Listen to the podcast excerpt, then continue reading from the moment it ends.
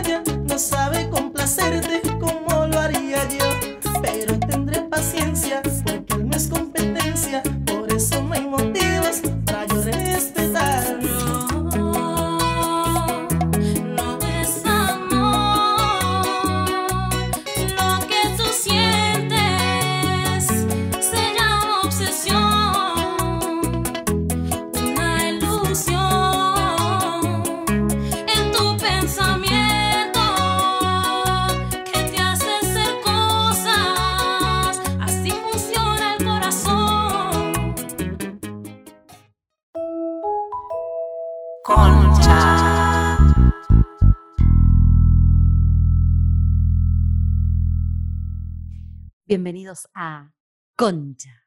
En este episodio, Concha Stoker. ¿Qué tema, chicas? ¿Qué tema? ¿Qué tema que pensábamos que era gracioso e inofensivo y en el y nos dimos cuenta que se arraiga una toxicidad muy profunda. No empezó como ajaja, le malestar. miro los stories, stalker, jajaja, y terminamos con una abogada y una psicóloga sobre, especialista en sexo, porque no se nos fue un poquito de las manos el tema. Porque Sí, sí, bajón no. además, ¿no? Enfrentándonos con nuestros niveles de estoqueo, eh, cada una en su lugar, decís, ah, qué mal que me hace. Eh, No, gorda, igual yo te digo que yo soy Sara Kay al lado de las de los No, totalmente. Totalmente. Sobre todo pero los si a mí me hace mal. Yo, sinceramente, voy a ser muy honesta, yo no, no tenía pensado, como todo lo que hago en redes sociales, básicamente, que no tenía pensado hacer nada sobre el tema. De hecho, ni siquiera teníamos pensado hacer Concha Stoker. O sea, por ahí sí en algún momento, pero. Pero una, de la- una chica que nos escuchó en el vivo del sábado diciendo un tema estaría bueno Concha Stoker, me dijo, che, te mando esto para cuando hagan Concha Stoker. Y era una- un mensaje que decía básicamente que ella con su grupo de amigas tenían dos perfiles falsos que manejaban entre todas. Arrancamos Uno era- así, ahí, de lleno, Así. boom. Uno era de una chica falsa, una identidad falsa de una chica que usaban para estoquear a sus novios y ver si los novios picaban. ¿A sus propios novios? A ¿O sus las propios amigas novios. toqueaban al novio de la otra? No, no, no. eh, La cuenta Todas. falsa que todas manejan la usan, esa, em, usan esa cuenta falsa de esa mina que está re fuerte, que es mentira. Se agarran- la inventaron. se la inventaron y agarraron fotos de internet de alguien eh, y le piden autorización a sus novios para ver si aceptan, para ver si les hablan, Chica, para básicamente controlarlo. Y después tienen una de un chabón que usan para estoquear ex de los novios o minas que quieran estoquear. Entonces me mandan así Ah, eso. Ah, de un chabón. Tienen, Tienen dos. Ellas mantienen dos cuentas. La, la Pero- segunda... Una de una No. mujer y una de un hombre según el caso. Para Sí, ver quién pica, ¿no? Es como una carnada la insta- cuenta. tenemos dos instas truchos. Uno de un chabón para ver a las pibas que le likean a nuestros novies. Y otro de una mina para seguir a nuestros ex. Ah, no, era distinto. Ah, O sea, tienen una para controlar a las minas que sus novios likean y tienen otra para controlar a los ex. Claro, a mí me llega Controlar eso. al ex me parece que es un montón. Sí, Yo tengo es un tiempo de controlar mi paja, propia vida, voy a controlar a mi ex. ya fue, soltalo. No saben la cantidad de Pará. Esto abrió una caja de Pandora porque yo dije, qué gracioso. ¿Se usa tener cuentas falsas? Esa fue la pregunta que yo le hice a, a- a la gente que me sigue, que porque por ahí esto es una excepción. Y de repente se, se abrió una caja de caca de Pandora de, de Yo lo que sabía de era que sal- salía mucho el tema de el Instagram de lencería, que solo sabe Jesucristo por qué se usa la lencería para el estoqueo, pero Mucho. sale mucho Entonces, si te sigue una cuenta de lencería, tené cuidado porque parece que, que- que es alguien que está atrás que quiere ver cosas Yo tuyas. lo pensé, lo pensé y llegué a esta conclusión. La cuenta de lencería, primero, no te obliga a, con- a- a robarle la identidad a alguien, robarle fotos a alguien que ya después vamos a preguntarle a la abogada. Y me encanta, me encanta las, las psycho stalkers que dicen, no, me parecía un montón, tipo robarle las fotos a alguien, pero usan la cuenta de lencería para, hacer todo eso que haces. Trucha. Es Y espectacular. después que la cuenta de lencería ratonea a los peor. chabones. No, y siento que también Ah, el sirve chabón para dice que te- sí. sí, una cuenta de lencería acepto. No veo, puedo veo minas en pelotas, no pasa nada. Y las minas también. La lencería es algo que a hombres y a mujeres nos gusta por igual. Entonces siento que es No más fácil creer. que la pruebes la de lencería. Y además la fotos. lencería por ahí pones culos y no pones caras y entonces, bueno, no perjudicas a nadie. Yo Está quiero bien, que, que- un- que volvamos Di- no, digo, atrás pero- sobre no, nuestros pasos. Tenemos un grado, un grado es ser una persona que no sos y otro grado es una cuenta de lencería. O sea, es distinto. Sí, para- para- la cuenta de lencería. Me parece importante que definamos de qué estamos hablando, porque por ahí hay gente Sí. que no agarró la palabra, que no sabe ni, ni Sí. qué dijimos al Ay, es que principio. yo tengo una ansiedad. A mí Sí, la ansiedad que me, a mí la ansiedad que me da estoquear me da, me la da esto que me está pasando en este episodio. Hablar No, de le- esto. ¿Quieren que Este definamos stalker? Yo encontré una favor. definición que dice. De la Real Academia Española. Sí, ponele. Se denomina como stalker al sujeto o usuario que utiliza las redes sociales para espiar y o vigilar a otras personas de manera anónima, a través de Internet y haciendo uso de datos falsos para no ser reconocido. Stalker es una palabra que se origina del inglés y significa acosador o espía. Hermoso de donde viene, ¿no? Ajá.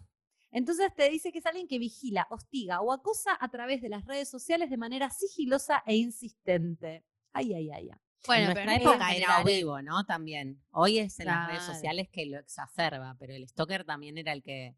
Sí, el que a, veces puede ser con fines, fines maliciosos y otras simplemente con el fin de, de destruirse a uno con el simple y noble fin de autodestruirse.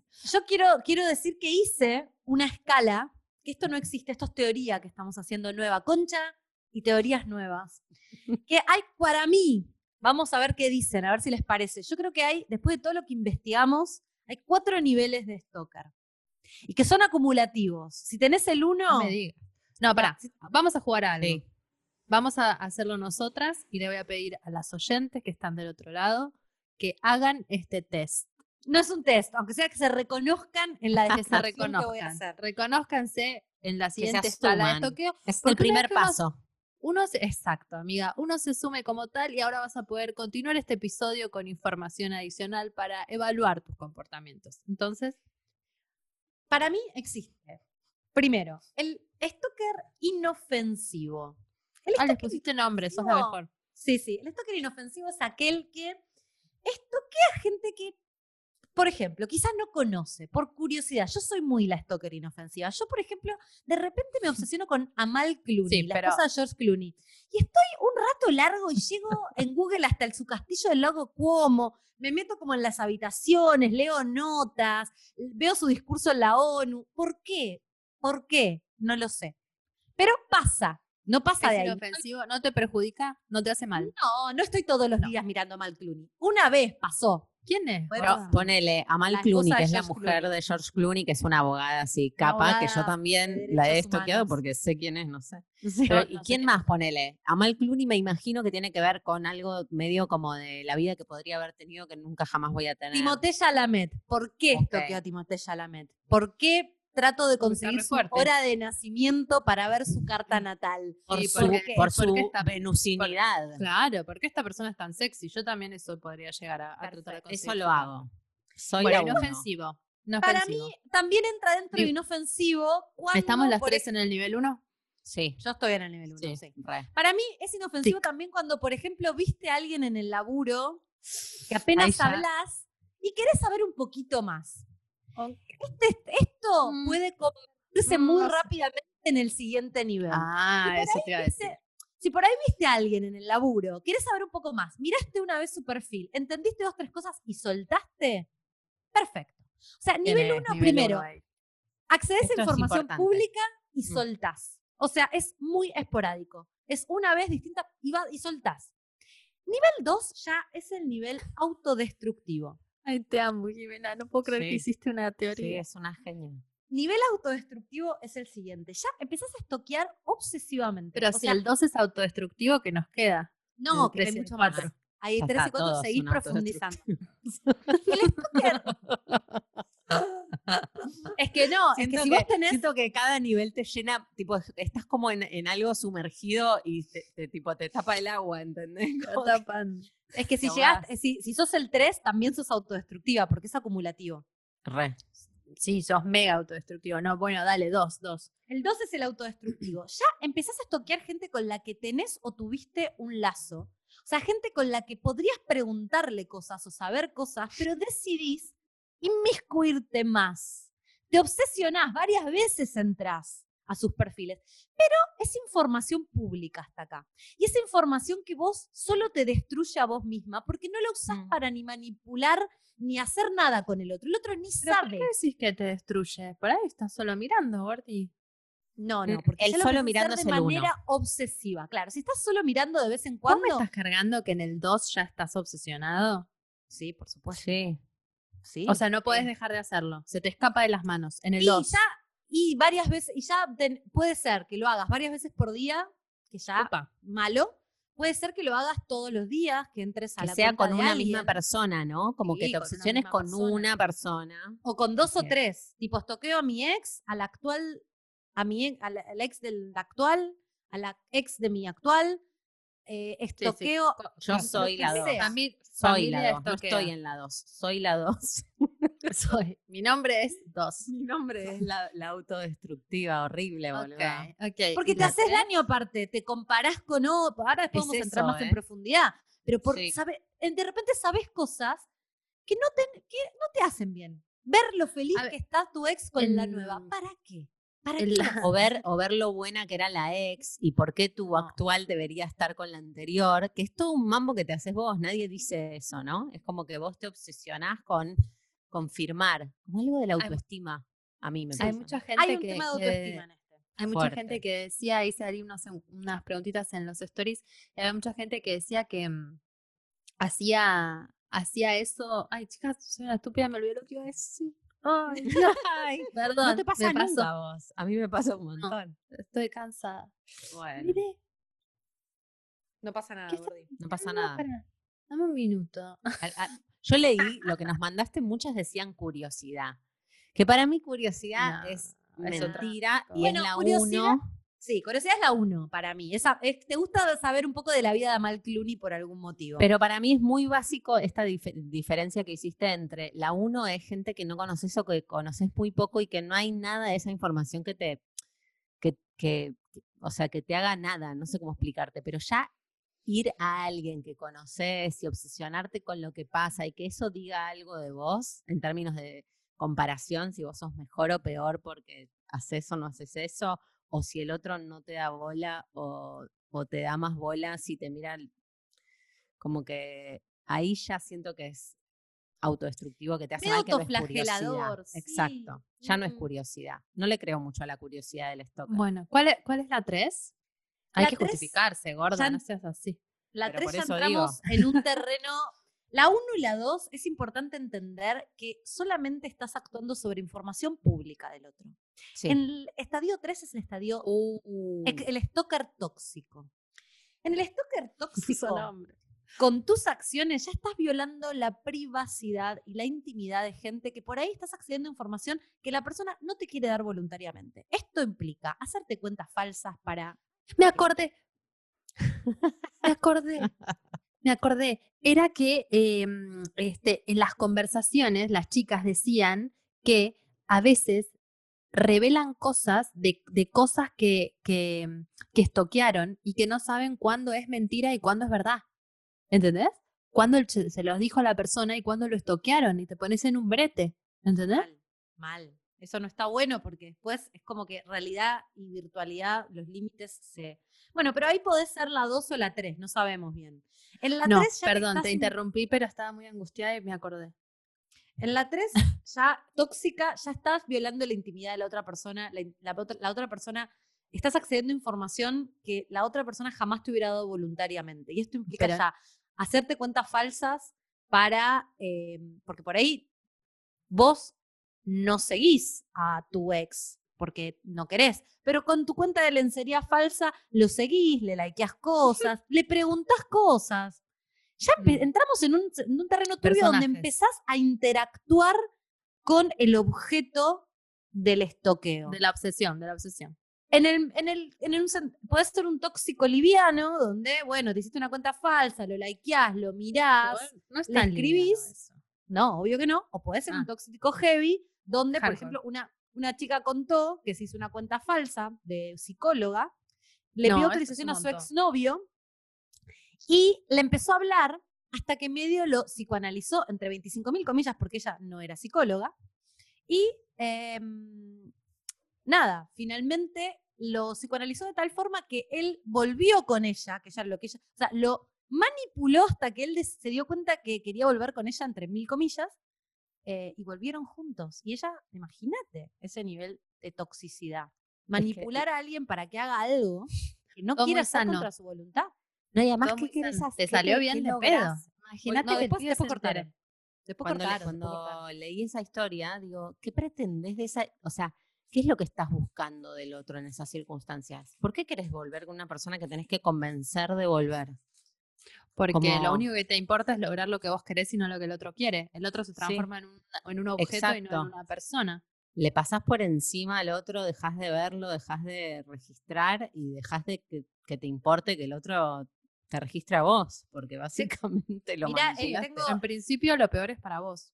Claro, Sí, sí, porque sigue siendo autodestructivo el 3 también. O sea, vas Re, acumulando se niveles. de acumulan. sí. El 3 está mal. Es ilegal. Una chica dice que salía con un pibe de Buenos Aires y él tenía una ex que no paraba de mandarle mensajes y nudes. ¿Cómo sabía ella que la ex le mandaba ya? Tóxico. Dice, en un momento se calmó, pero yo seguía recaliente por todas las que me tuve que bancar. Así que me hice un Facebook trucho, porque esto era año 2009. Me hice pasar por un pibe, le empecé a tirar onda a la ex y la piba respondía positivamente a esa onda. Fue para mostrarle a mi novio que la piba era re fácil. Y claro, yo estaba re loca, ¿no? Mi alter ego se llamaba Santiago. Eh, ¿Entienden cómo empezás a hacer cosas raras? Bueno, pero si una piba responde a que alguien le tire onda, tampoco es que es fácil. Simplemente No, es bueno, humana. pero la locura, la locura, la locura. Bueno, y después tenés el último nivel. No, tengo miedo de qué vas a decir. Es el nivel del stalker psycho killer. El Amo, psycho killer, Amo el nombre. el psycho killer ya directamente hackea cuentas. Hackea tipo nivel contrata a un hacker, Gore. Mm, No, o hay, hay eh, gente que me ha enviado, em, que me ha dicho que sacó la contraseña, se, como que pudo mm, descubrir la contraseña del Inventó novio. la de- contraseña y, la- y le, le dio en la tecla. Y le dio en la tecla. Pudo entrar. Tipo, el nombre Entonces de tu ya- gato. Hackeás, le borrás mensajes. Muchas chicas contándome que novios le hackearon las cuentas, se dieron cuenta porque les borraban mensajes. O sea, le- el- algún pibe les escribía, una me dice, me di cuenta porque me escribió un compañero de la facultad con el que estamos haciendo un trabajo y me, y me dice, boluda, te mandé las cosas, no me... Y ella dice, no, pero si no me escribiste. No, sí te escribí. Y se dio cuenta que el novio le estaba borrando los, em, los mails. Ya eso es psycho killer. Eh, además, el psycho killer puede acosar, hostigar, eh, la gente que se obsesiona y te, y hay te manda, te que- amenaza. Ya eso es nivel psycho killer y muy ilegal.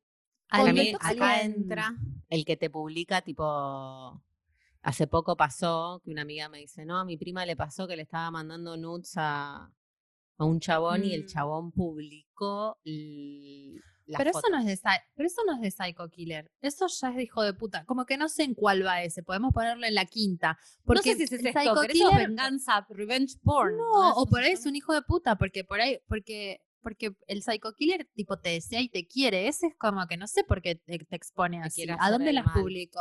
¿A dónde las publicó? En Facebook y en Instagram. Pero No, con los nombres, un- con el en, en el Facebook y en Instagram de él. De ella, creo. Le, tipo, le sacó la, la contraseña, No, tipo, se lo hackeó no, y le publicó el contenido. Eso es Como que en mi propio nivel. Instagram aparezcan fotos mías en pelotas. Sí. Sí, no, boluda. Ay, no, eso es tipo muy. Violatorio. Muy. Y pero ella la conocía, esa persona la conoció ahora No, lo conoció por internet, pero no, no, no tenían un vínculo así como que te diga confianza. Pero lo que voy es como, mm, ¿Le hizo algo como para que le haga eso? chabón él obsesionado. le pareció divertido.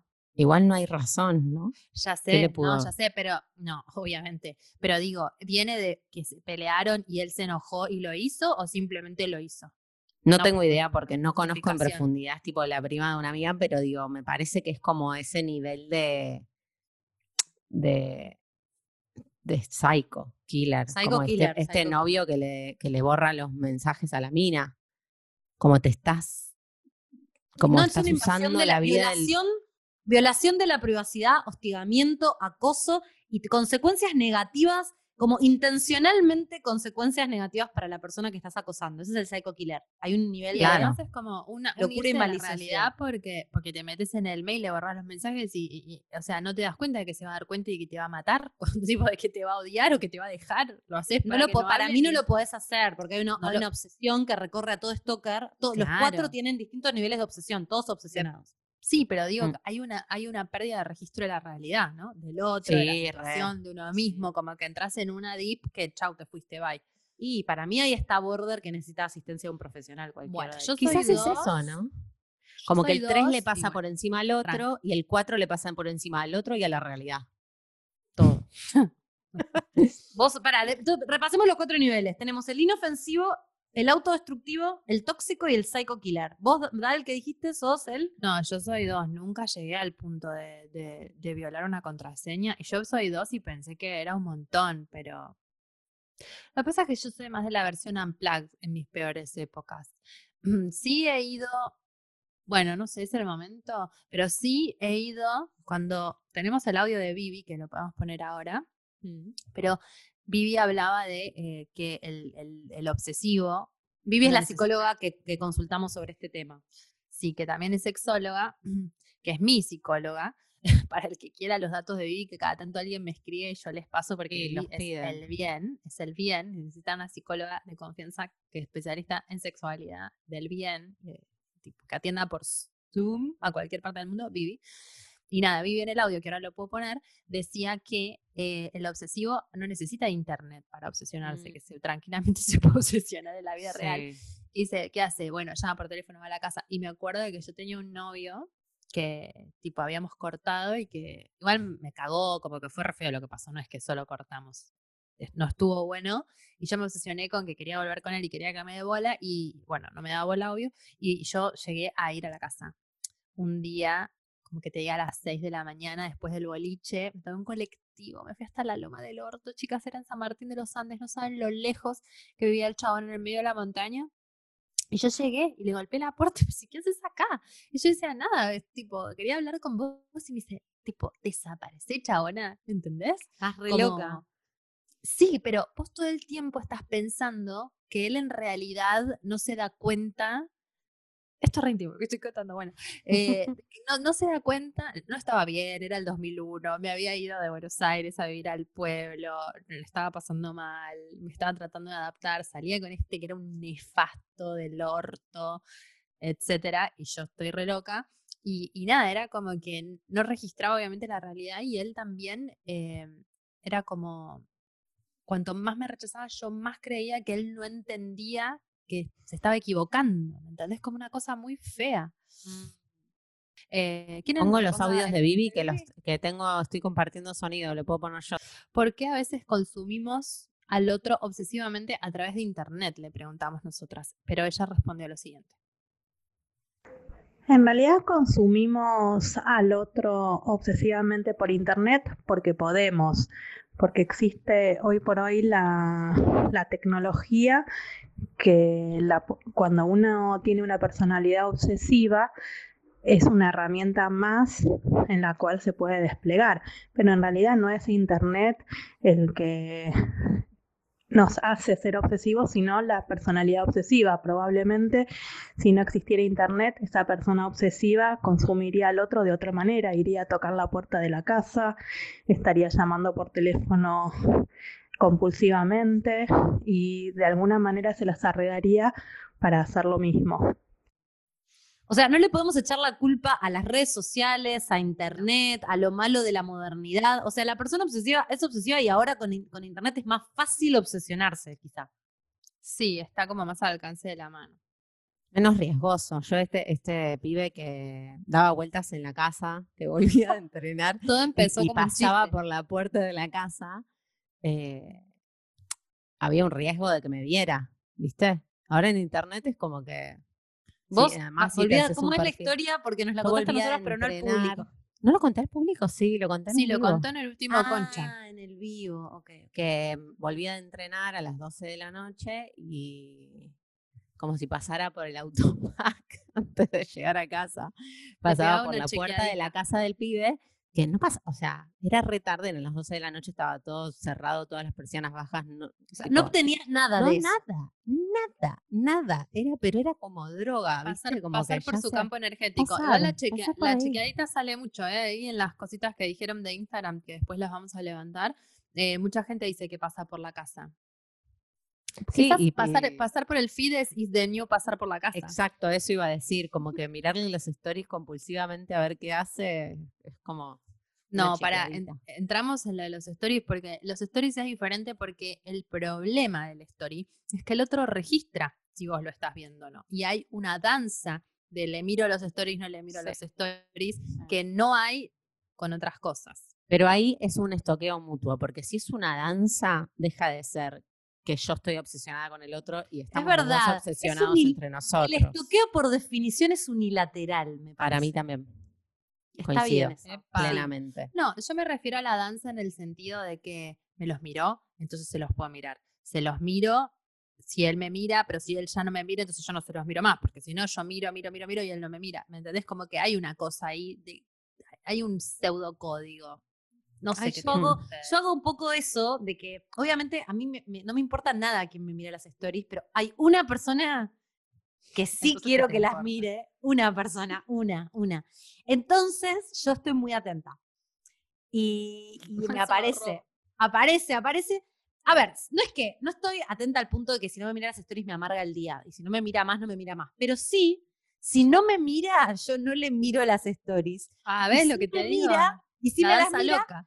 Yo se las miro, y pero yo me imagino que yo estoy re observando eso, metiéndome, y él seguro que está mirando cualquier No- cosa, de no repente te aparecen mis stories, debe estar No, hablando no. con otra persona, sigue mirando, pasaron de largo, y yo me estoy haciendo toda una peli de que a él le re Yo importa. creo que todos, hay, hay dos tipos de humanos. Se reduce, en la humanidad se reduce a dos tipos de personas. Al que cree que mirar stories significa algo y el que le da medio igual y que tipo eso de, de preocuparse por si te los mira o no te los miras cualquiera. Em, yo tengo amigos que no les importa y no puedo entender cómo no les importa. Hay algo raro ahí, porque nunca les importó demasiado que alguien se los mire, no sé. Yo no le creo igual al que no le importa, porque Pero es- a mí es no me importa en general. Y no me mata si no me las mira. No pasa nada, ¿entendés? Mira, Pero yo te voy a decir algo. No, entonces sí te ¿Qué? importa. Sí Sí, te un importa. poquito, pero no me obsesiona, no hago, no hago lucubraciones Mira, demasiado si el día de mañana no te las mira y Más. pasado no te las mira Nunca más. y has pasado de pronto Me no te las mira pasado, ¿no? Ha y pasado. después otro día más te las mira y después te hace como un fade out y de pronto no te las mira más. ¿Me vas a decir que te da igual? No estoy tratando de ponerte a prueba, solamente te estoy Em, preguntando. No, yo creo que voy a decir, uy, qué cagada, porque se terminó de cortar algo que ya estaba terminado. Pero yo soy bastante. Tengo muchos defectos, pero eh, suelto, muy uraniana, lo suelto bastante.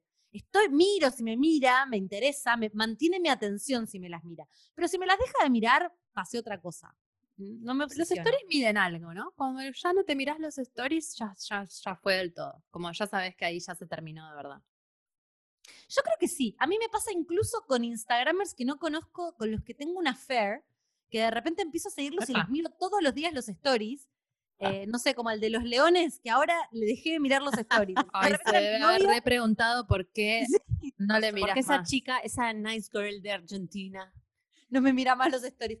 Como que de repente me aburre alguien. Como que ya me ah, Sí. dejé. ¿Viste? Como que ah, me, me pasa con muchos. Y por ahí en unos meses vuelvo, porque me acordé y dije, ah, mira, a ver.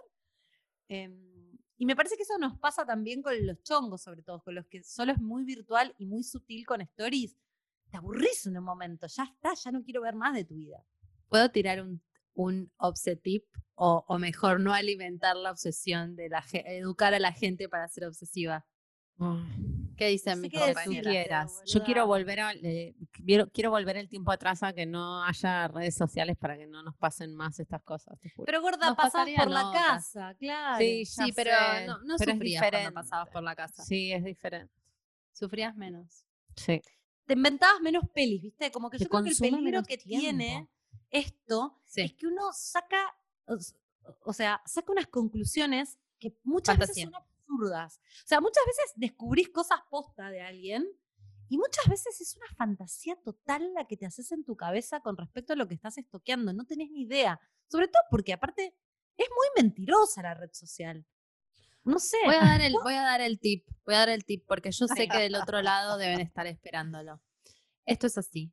Si tenés muchos followers, o quizás necesitas como, o, o- o te pasa esto, viste que pasa que esto yo quiero, yo, en las stories y yo, mi próximo libro. Eh, el tema de, eh, de, de que no sabes quién te aparece último. Se supone que medio es el último que, que te las miró, pero no sabes bien, ¿entendés? Eh, hay como que vos podés googlear eh, y no se sabe quién aparece último, si la gente desaparece, ¿viste? De pronto aparece, desaparece, no, no se sabe cómo funciona el tema de los stories. Hay teorías, como lo que hablábamos Ah. hoy, pero no se sabe a ciencia cierta, no es que el último que te lo miró aparece arriba de todo, no se sabe. Me gusta que es un misterio como si fuera Dios. Sí, Instagram. Sí, es, es uno de los misterios de la divinidad, que para mí Instagram juega con tu, con tu psicosis, ¿no? Por supuesto. Porque eso Lo que iba a hace que sigas entrando. El tip es, si vos tenés mejores amigos y tenés pocos, tenés 10, tenés 30, tenés 50, ponele, ni siquiera si tenés muchos followers, o sea, aunque tengas pocos, mejores amigos, como tiene tan poca gente que los mira, eh, ahí vos podés registrar, porque si pasó por ahí, ahí sí que no se te borra. Dicho esto, les dejo un pedazo de mi corazón en este programa para que si quieren lo usen para continuar sufriendo. Pero para, para, para, para, no entendí. Para, ahora ya, ya que, ya que dimos el, el, el, el psicotip, eh, profundicemos porque no entendí. Bueno, ponele no que yo sean quiero. psycho, No sean así conmigo. Es medio psycho, pero me gusta. Yo, Yo no ponele entendí, que. no entendí. Porque no claro, uso no entendí. amigos. Ponele que yo tengo Señora. una persona, una persona que quiero siempre saber si me mira las stories o no. Porque todo el resto no me importa. Pero una persona que quiero saber, lo pongo en mejores amigos. Escúchame, mejor amiga, que sos de mis mejores amigas. ¿Tenés mejores amigos? ¿En No. Instagram? Pero la puta madre, me caigo y me levanto. Vos podés generar un material increíble para mejores amigos, Jimena. ¿Cómo no tenés? Pero que Ya a, a tenés que ustedes dos las pongo en mejores amigos. Pero no, pones a dos o tres que te querés coger, a tus amigas y reina. algún amigo gay que no le importa ver nudes. No te creo una miércoles. No te creo nada. Ahí subís como cositas. Entonces pones a 10 personas y entonces, si a veces viste que te aparece esto que hablábamos el otro día, de que te aparece y te desaparece y que decís, pero me lo vio y después no lo vi, esto que me Sí, contabas ex- ¿por qué pasa eso? porque Instagram de Dios y es un misterio. Entonces, en Mejores Amigos, como solo tenés 10, no sé, se quedan ahí, los chupa, no sé qué hace. Como Pero que te los- tenés te que poner, a, tenés que, tenés que poner a tu objeto psicoquileador ahí, Pero o sea, por supuesto. Pero se pero, supone él- que. pero entonces él o ella van a saber que están ahí, que tienen ese estatus de mejor amigo, jamás podría Ay, ser- bueno, pero si estás obsesionada, obviamente. No, eh, pero alguna yo ante todo orgullo, ante todo orgullo, jamás le haría saber que está en un grupo Pero selecto de mejores mi a- corazón, nunca. Pero Mejores. Amigos. No debe Es un guiño, es un guiño guiño. No, no. no, no te manejo, mejores amigos no, te, No, están no te guiño nada. No, no tiro la primera piedra ni en pedo. Igual hay mucha gente que va a agradecer este tip. E Igual está mal, chicos. Llegamos a la conclusión Sí. de que estoquear está Sí. mal. Pero no mal En realidad no está mal, moralmente. te, ha- te hace mal. Exacto. mal. Está Yo, mal ¿sabes porque qué? te hace mal. Hoy estoy Destruye. indignada porque después La de palabra es hablar destruir. con ustedes hoy, que me sentí muy mal de mi, de mi muy eh, leve nivel de estoqueo en comparación Sí, con los que sos otros. vos, gorda. Mi número dos, yo estoy en el número dos, pero quiero detenerme y no quiero hacerlo más. Y le pedí a Instagram, fui a Instagram a buscar la opción de dejar de seguir a esa persona, o sea, de que esa persona no aparezca en, mi, en mis búsquedas, de que yo no pueda ir a estoquear a esa persona. Y no existe. Bloqueala. no la puedo bloquear, porque bloquear es que no me vea a mí. No, pero si lo bloqueas, lo buscas y no te parece. Creo, a ver, ¿Segura? pará, yo tengo a alguien bloqueado, ya te informo. El otro día bloqueé a alguien. Pero- ¿Sabes por qué bloqueé a alguien? Porque no quiero que esa persona. No, esto es un otro tip. Estoy llena de tips hoy, no sé qué me pasa. Pero este es medio Harry Potter. Válido, hombres, mujeres, cualquier cosa. Si te gustan los hombres, te gustan las mujeres. Es un hechizo de protección. Vos, cuando alguien te mira, está en tu campo y está tomando algo de vos. Yo tengo mi Mm. perfil público, ¿no? No lo tengo cerrado. Entonces vos con el si está cerrado, bueno, lo controlas ahí, pero como yo no lo puedo controlar porque también lo uso para trabajar, estoy abierta. Entonces estoy expuesta a que cualquier persona quiera, venga y me vea. Y yo de pronto dije, ¿sabes qué? Esta persona, no tengo más ganas de que sepa que estoy así. Obviamente se puede hacer el- la lencería y la pindonga del mono, pero me parece un montón. Entonces, ya si hace eso, bueno, tiene que evaluar. Pero no ese es el problema de que, de que me sobremire, sino que digo, yo quiero que esta persona esté fuera de mi vida. Y fuera de mi vida incluye que yo pueda escribir cosas, subir fotos y hacer cosas sabiendo que no las va a poder ver. Mm. Yo bloqueé y no saben, me cambió algo a mí. Está buenísimo también hacer eso, ¿eh? Pero ahora vos, el ahora vas a probar, vas a probar de buscar a esta si persona a ver si te Puedo parece. encontrarla. Sí, Porque Instagram que- alimenta al stalker, no alimenta al que quiere rehabilitarse. ¿Por qué no ponemos, aprovechamos para poner el audio de Vivi, de la psicóloga, donde tira Dale. algunos tips? Porque por ahí lo que hay ¿Cuál que es, hacer gorda? ¿El 2 o el 3? es el 3. Te voy porque- a contar algo buenísimo. Voy a No, ponerlo. ah, sí. no te aparece si lo, si lo bloqueas. O sea, vos tenés que. Laura, encontré tu solución. Lo buscas acá, acá Sí. en buscar y no te aparece. Pero si vos vas a personas bloqueadas, lo puedes desbloquear. Espectacular. Voy a Mm, hacer eso. Pero si vos lo buscas en el buscador, te desaparece, mamita. voy a, voy a ¿sabes bloquear. qué? Eso también te da la pauta de que las cosas en Internet, en un punto, existen solo en Internet. Vos te crees que Internet es la realidad, es muy parecido, pero no es lo mismo. Vos en Obvio Internet, no. si hay alguien que te existe solo por Internet y no, se, no te pasa al plano real, vos apretás bloquear y la persona, mami, se muere si vos querés. Sí. Se desaparece, se desvanece en el aire. Entonces decís, ah, bueno, ¿cuán real era esta mierda? ¿Entendés? Si yo puedo apretar No, un no, es y que desaparecer. Es A mí lo que más, lo que que más me no duele del estoqueo exacto es que es algo que vos te autohaces. Eso es lo, eso es lo peor de todo. Es como algo que vos alimentás que te hace mierda. Es como una adicción horrible. Sabés que fuiste vos en realidad la que impulsó esto, porque vos me dijiste, si vos pudieras hacer desaparecer esa persona de tu vida, ¿te acordás? No sé si te acordás, estábamos hablando en una Yo reunión de prepa o algo así. Vos me dijiste, ¿la harías desaparecer? Y yo te dije, ¿sabes qué? La verdad que sí. Y después dije, obvio no le voy a mandar un sicario, pero lo puedo, la, la puedo hacer desaparecer. Re que se empezó a poner ¿Entendés? dark el episodio, ¿no? De repente No, nos pero- Sueldo. No, pero la puedo hacer desaparecer porque en realidad no existe. ¿Entendés la sabiduría de esto? Ceros Ah. y unos, mami. Apretás el botón y desaparece. Eso quiere decir de verdad que no existe. Sí. Y de lo La contrario le estás llamando. ¿no? De lo contrario le estás dando, hoy que hablábamos, como que me, me re quedó esto de, si vos estás estoqueando a esa persona, le estás dando una entidad. eh, Sí. Y, no, y no- la estás soltando. Estás, Hay algo que no estás soltando. O sea, si lo tenés que estoquear, hay varios tipos de estoqueo, ¿no? Pero pensemos en el obsesivo. Esto pasa mucho. O- estoqueo compulsivamente a mi ex. Por, soltá, gorda. O gordo, soltá. Soltá porque Gorde. no te hace bien. O estoqueo compulsivamente a la ex de mi actual.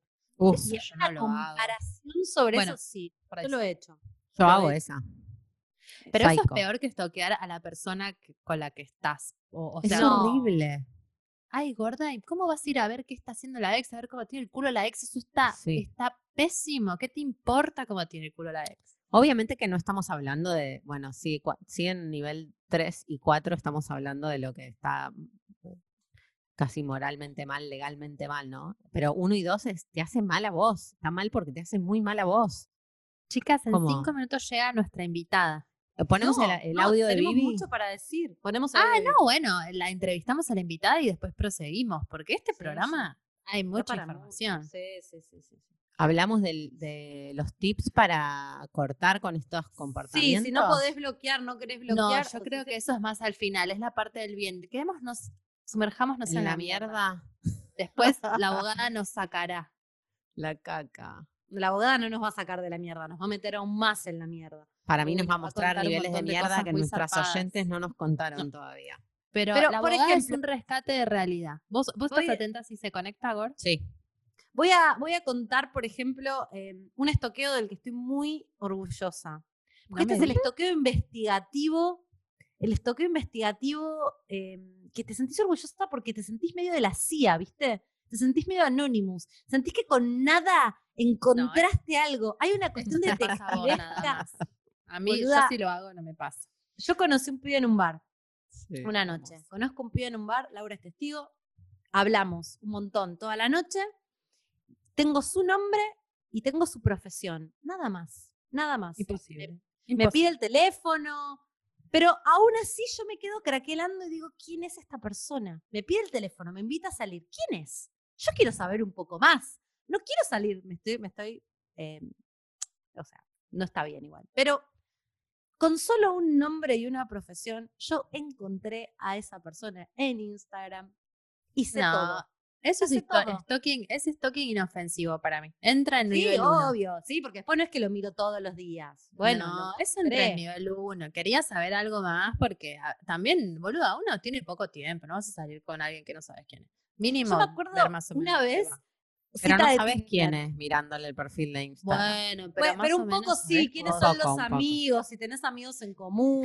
Igual para. Sí. Ayer hablaba con una amiga, hay gente que tiene Instagrams incogibles y después en la vida real son personas muy cogibles y viceversa. Así que hay algo como que no piensen que porque el Instagram no está bueno, después no es bueno el resultado No, final. y la peor opción que es, no piensen que porque en el Instagram está bueno, después va a estar bueno en la vida real. Sí, y viceversa, por supuesto. Para nada. No, yo en este caso quería mi- mini chequear que primero, era verdad lo que, cosas que me decía, y mi- mini que no iba, no sé, que entender un poco más. Una vez fui a una cita de Tinder y el Pero ¿cómo llegaste? A ver, contar, vos también tenés No, que no puedo contar esto, tip. no puedo, no puedo, no puedo revelar mis fuentes. Bueno, sí, la voy a contar.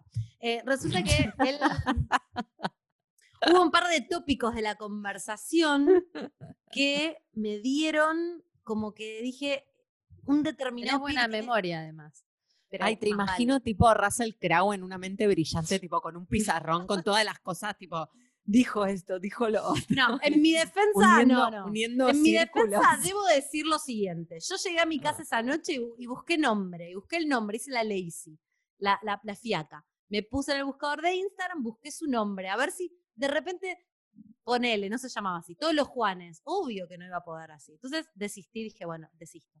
Al día siguiente estoy haciendo scroll down en mi feed y veo un pibe que yo sigo, que es un personaje puedo medio creer. público, pero que dije, por algún motivo, por todos los datos que este pibe me dio, yo siento que debe ser amigo de este pibe. Y tal cual. Ah, pero eso es Sí, en los amigos del pibe.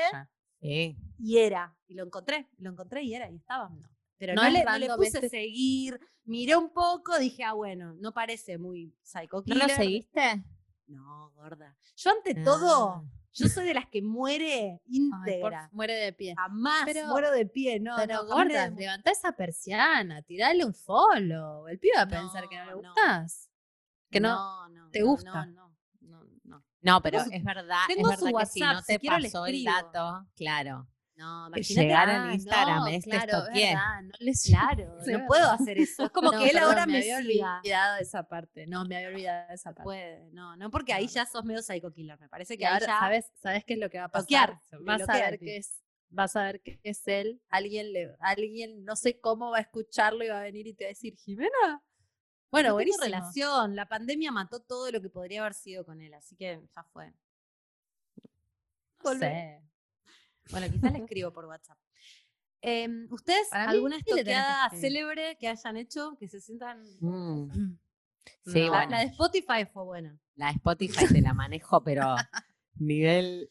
o- Para hoy, mí hoy cuenta que Hay que cruzar fuentes también. igual. Hay que cruzar Spotify con, con Sí. Instagram también. Es como a ver dónde está y a ver qué escucha y qué hora era, cuándo y qué hora era, cuándo. Y ahí es como, hay que, Sí. podés complementar. Yo te he hecho la de buscar entre amigos seguidos y amigos seguidores y así comparar listas de amigos. Bueno, ahí tenemos a nuestra Por el amor de. Jesús, vino nuestra invitada. Sí, que está silenciada, no te silencies. Muy bien. Nuestra invitada de hoy es Melisa García. Es abogada presidenta de la Asociación de Abogadas Feministas de la Argentina. Bienvenida, Melisa, a nuestro programa. ¿Cómo les va? Muchas gracias. Muy bien, muy bien. Estamos hablando de un tema eh, que empe- empezamos livianamente y nos dimos cuenta que podía tener muchas implicancias y nos pareció interesante hablar un poco de las consecuencias legales que pueden tener determinadas acciones en redes sociales. Porque todo empezó como risas y tenemos, nos enteramos el otro día que alumnas de la secundaria nos escuchan y dijimos, no, bueno, vamos a, vamos a educar ya que estamos un poco. Porque todo parece joda, pero de pronto te estás metiendo a adivinarle la contraseña a alguien. Es todo muy nuevo y no, no sabemos las reglas de esto. Y también, Sí, bueno, es un perfil nuestras. falso. Claro. Eh, hay como varias cosas que nos dimos cuenta que ba- bajo el paraguas de lo que es stalker, la gente empezó a contarnos que tenía perfiles falsos de Instagram con los cuales eh, interactuaban con personas bajo una identidad falsa eh, y después cosas claramente graves e ilegales como meterse en las contraseñas de mail o de Instagram y publicar cosas que no eran o borrarles mails de, que les habían llegado eh, o no sé, hay una variedad de cosas. ¿Vos estás, eh, como recibiste este tipo de casos? ¿Qué, qué pensás? Contanos todo. A ver, me, me- río porque es una línea re delgada, ¿no? Es estar en la línea de, de lo legal y ilegal constantemente este tipo de, de situaciones. Eh, sí, a ver, nos llegan, mira, lo que me están contando me, me- me lleva a un caso que, que fue muy alarmante porque estamos hablando de una, de una menor de edad, obviamente no voy a decir por supuesto su identidad ni muchísimo menos, pero sí fue extremadamente alarmante el, eh, todo el desarrollo de la ayuda que nos pedía. Obviamente, entre paréntesis, aclaro que nuestra ayuda fue sumamente acotada porque estábamos hablando de una menor, los mayores adultos a cargo no sabían de su situación, ella no estaba dispuesta a contarlo, con lo cual no podíamos hacer demasiado, ¿no? Pero mm, sí dentro de lo que es el caso y lo gran, la gran preocupación fue que nos encontrábamos con una adolescente eh, que estaba de novia con un chico, eh, que producto de una pelea que tuvieron, este, que obviamente no, no- no entró en demasiados detalles, pero hubo un intercambio de fotos, ¿no? Él le dijo, bueno, si vos querés que yo te perdone, pasame determinada foto tuya, de las que Epa. denominamos, este, sí, las que denominamos como las, las nudes, ¿no? Nudes. Sí. Eh, exacto.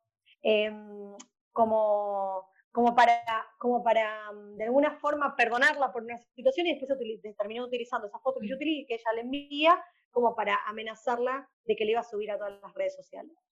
Em, terrible, terrible Chantaje, chantaje virtual. Es chantaje eso, ¿no? Sí, sí, es es una, es una amenaza, o sea, dentro de los términos de lo legal sería con una amenaza, después, bueno, puede agravarse, eh, pero digamos, eh, lo que es importante destacar es, eh, es lo, lo cotidiano de esto. Me- me- no sé si me Mm. explico, en el sentido de que pasa un montón y de repente, bueno, sí, hubo un intercambio de fotos, ahora me dice que la va a subir en las redes y en lo que son los adolescentes sobre todo, es una nueva forma digo, que se está empezando a exteriorizar mucho más, que tiene que ver con, con- con ciertos controles, inclusive violencia, eh, que hacen a, a- a una, a una forma de manejarse bastante preocupante, porque pensemos que las redes sociales y el uso del celular es una constante. Eh, antes podíamos pensar que las situaciones de violencia que se podían dar en los noviazgos eh, o en las relaciones, o inclusive en, la- en una relación sexoafectiva eh, casual, digo, eh, no estaban tan ligadas a lo que es el contacto con el celular o las redes sociales. Hoy esto todo ligado, hoy todo pasa por las redes sociales. Melissa, por ejemplo, yo tengo... maneras de abusar. Sí. Yo, yo tengo un novio, por ejemplo. Mi Sí. novio se me, me, descifra o hackea la contraseña de mi mail o de mi Instagram o de ambos y contesta como si fuera yo o borra algunos de mis mails o me revisa todo. Si yo descubro eso, ¿eso entra dentro de alguna acción legal que yo pueda hacer? ¿Eso Sí, tiene alguna figura? Ay, no me digas, Melissa, contame todo ya. Pero es que ya. pensás que no. Sí, bueno, eh, ¿saben cuál es el tema? Y esto, lejos de hacerlo técnico, todo lo contrario, la idea es que sea sumamente accesible la información, pero la realidad es que muchas veces la línea está entre lo que es un delito y no es un delito, ¿no? Entonces, si es un delito y está en el Código Penal, y por ende podría una persona ir presa por eso, si no está dentro de los delitos pareciera que no se puede hacer nada. ¿Me explico? Como si no Sí, hubiera total. Yo pienso eso.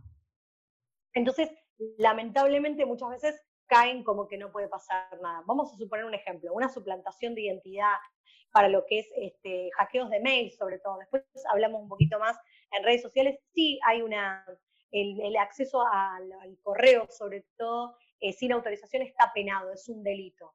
Ahora, muchas veces Porque el mail es más con- viejo, ¿viste? También, porque ya se desarrolló algo sobre eso. Y tiene como un tono más oficial de alguna manera, ¿no? Sí, que de última también el Código Penal, te vamos a ser muy sinceras, recoge, digamos, algunas cuestiones, no es que se modifica todo el tiempo, y las redes sociales en sí, y lo que es, por Mm. ejemplo, eh, la mensajería instantánea es un poco más nueva. Claro. Mm. Un poco, digo, ¿no? Esto que hablo con cualquier persona que, que pueda estar involucrada en lo que es delitos informáticos o lo que tiene que ver con la violencia digital, diría esto tiene un montón de tiempo. Pero la realidad es que se empieza a conocer más ahora. Hoy hablamos de, de- de ciberacoso, hoy hablamos de hostigamiento a través de redes sociales. Hace un tiempo no, no se hablaba de esto. Ah, Hace un tiempo se pensaba que lo que pasaba en redes sociales no partía, no, no era parte de la realidad. Eh, bueno, Mm. listo, es por redes, no es real, no, no va a pasar nada. Eh, entonces, volviendo un poco a la idea, si hay un acceso al mail de- sin, form- sin autorización, sí configura un delito. Ahora, la cantidad de perfiles falsos que hay, por ejemplo, que se utiliza un montón para, para situaciones de, de- de acoso o inclusive de violencia, si bien quizás no están dentro de lo que es un delito, sí se pueden hacer un montón de otras cosas porque configuran violencia. Y al configurar violencia hay una ley que protege este, a las mujeres, principalmente las mujeres, Bien. también se podría ampliar a las disidencias y diversidades, por más de que la ley, la letra de la ley no lo diga exactamente así, pero hablamos de género, eh, en Mm. situaciones donde pueda darse una situación de acoso. Tenemos demasiados casos donde les doy un ejemplo. eh, esto, lo bloqueé de todos lados y de repente aparecen un montón de perfiles que me hablan o amigos que me hablan o no, o el intercambio de, de- de información eh, o inclusive esto que les decía de, de las, de las fotos o de los chats y demás. Hay cosas que sí van a ser delito, otras que no, en tanto el Código Penal, pero no significa que no se pueda hacer algo. Siempre se puede hacer algo, siempre vale la pena denunciar. O sea, vos Mm, ¿qué sería recomendás. hacer algo? O sea, ¿qué, qué, qué es lo que pueda? Denunciás y, y, y te- Ante la ¿cómo, duda, cómo te para- para- protege esa denuncia? Bueno, ahí, ahí está buena esa pregunta porque en realidad ponele, por más que no configure exactamente un delito específico el Código Penal, ya en una manifestación de denuncia abre la vía Mm. de que si hay una posterior denuncia, por ejemplo, en la OBD, de, vi- de- de- que es la Oficina de Violencia Doméstica, eh, Mm. sirve esa denuncia radicada como para poder, Mm. digamos, conformar prueba de que existió algo. Piensen que, por ejemplo, lo que te cubre en algún punto, como para ponerlo fácil, es que visibiliza el silencio que se genera en las situaciones de violencia. Mm, Las situaciones de violencia se manejan en el silencio, inclusive la manifestación de el replicar en redes sociales, porque le pasa a la, a la- a la- a la víctima o a, los, o, a, o a los familiares cercanos, no le pasa a todas las personas. No, no, es que, no es que es masivo. Entonces, mm. el hacer una denuncia y demás es como que permite romper ese, ese, ese- esa cuestión que, que, que da la... Mm. Sí, la- puertas adentro, como que empieza a contabilizar como algo de orden En la social realidad, y no por em- tanto tu, tu realidad Por concreta y cotidiana. sale, sale de internet y pasa al plano real. ¿Y, y dónde se hace la denuncia? ¿En una comisaría? ¿En una comisaría? Va a variar, va a variar, depende del tipo de denuncia. Te vas a encontrar con que si estás en la Ciudad Autónoma de Buenos Aires, puedes ir a una fiscalía especializada en género o puedes acercarte a la Oficina de Ah. Violencia Doméstica. Después, si quieren, eh, lo Sí, nos sea, pasás y nosotros eh, lo, Sí, lo Totalmente, compartimos. sí. Direcciones y datos así como más concretos se los puedo facilitar, que quizás en el hablarlo se pierde un poco, pero Sí. se los puedo dar para que ustedes los puedan tener. Eh, y si estás en provincia de Buenos Aires, por ejemplo, también en las comisarías, en las comisarías de la mujer, también hay fiscalías de género y demás. Eh, también están las oficinas específicas que se denominan de ciberdelitos, que tienen un nombre así como muy como wow, Muy pero eh, sí, muy película, pero que también está bueno saberlo que cuando hay una situación que se da en redes sociales, que se da en el marco de la, detrás de la computadora, detrás del celular, se pueden hacer cosas. Un tip como estaba para que lo tengan pensando así, eso, porque hay algo como de, lo que decías antes, de que es como que eh, estas, estas pequeñas o pequeñas, ¿no? Digo, estas cosas que suceden por ahí en redes sociales y que eh, empiezan a hacer información, pero hasta que no pase algo grave o de- del orden de lo real, concreto, físico, es muy difícil que, que- que tome cuerpo de denuncia o de que, la- o de que hagan algo con eso. Pero por ahí está, está bueno esta instancia del ciberdelito como para darle entidad a eso que pasa que no tiene que pasar a mayores. Sí, no a- tiene que aparecerte en tu casa y querer golpearte. Exacto. O sea, Claro. Si ya te está sí. acosando en redes, como que está bueno que, que puedas hacer algo en esa instancia y no esperar a que pase más para que se haga algo al respecto. Y lo del ciberdelito, ¿cómo es? Bueno, esto un poco como lo que ustedes estaban diciendo recién, es una instancia también de denuncia, y también es donde se lleva una denuncia puntual, me pasó esto, esto y esto, o algo muy, muy interesante para destacar es, siempre que cuando alguien te está eh, acosando, molestando por redes sociales, ¿qué vas a hacer? Bloqueas, bloqueas directamente el usuario. No bloquear, no bloquear ese usuario porque así se puede rastrear la IP, eh, se pueden hacer un montón de cosas. O sea, decir, yo tengo una situación en la computadora, veo a alguien, a un pibe con el que estaba saliendo y me está eh, o quizás no, porque no siempre hay una relación sexo- sexoafectiva, eso también hay que No, aclararlo. no, no. Alguien Sí, que total. simplemente me está siguiendo en redes y me empieza como a, a, a- a perseguir o, o acosar inclusive, bueno, no lo, no, lo, no lo bloqueo, sino que voy, hago la denuncia, hago captura de absolutamente todo y lo llevo y hago la denuncia. Entonces así se puede rastrear mucho mejor el usuario, la IP y demás. Esos son, configuran prueba eh, para hacer, digamos, la investigación. Eso está bueno saberlo, que se sabe muy Mm. poco. eh, Mm. Y creo que lo que más bueno está en, en- de- como información es que vale la pena ir denunciando estas cuestiones, no esperar a que sea sumamente grave o que lo que el Estado Mm. plantea que es sumamente grave. Ya es suficiente de que me estén hos- hostigando o acosando por una red social, porque genera impotencia, genera malestar, da miedo. Da em, miedo.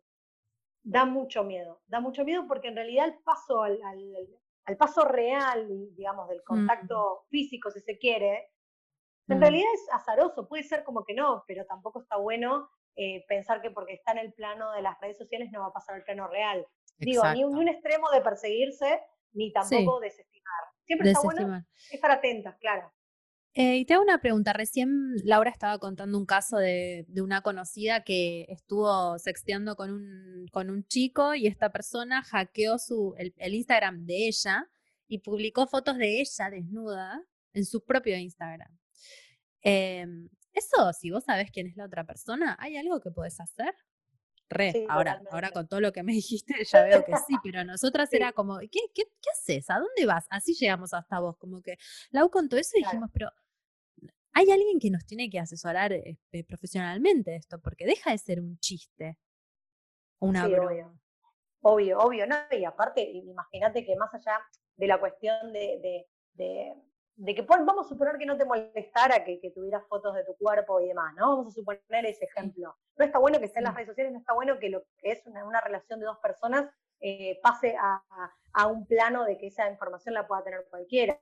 Em, la realidad es que si vos, creo que en el ejemplo que me mencionabas había habido un vínculo, ¿no? Una, una Mm, mínima sí. relación sexoafectiva, mínima, mínima, un contacto. Sí, sí, ella le, ella le mandó ese contenido eh, en con, con- con su consentimiento, o sea, ella se lo Claro. envió a él. Él después hizo Claro, esto, claro. lo publicó y se lo mostró a todo el mundo. Sí, horrible.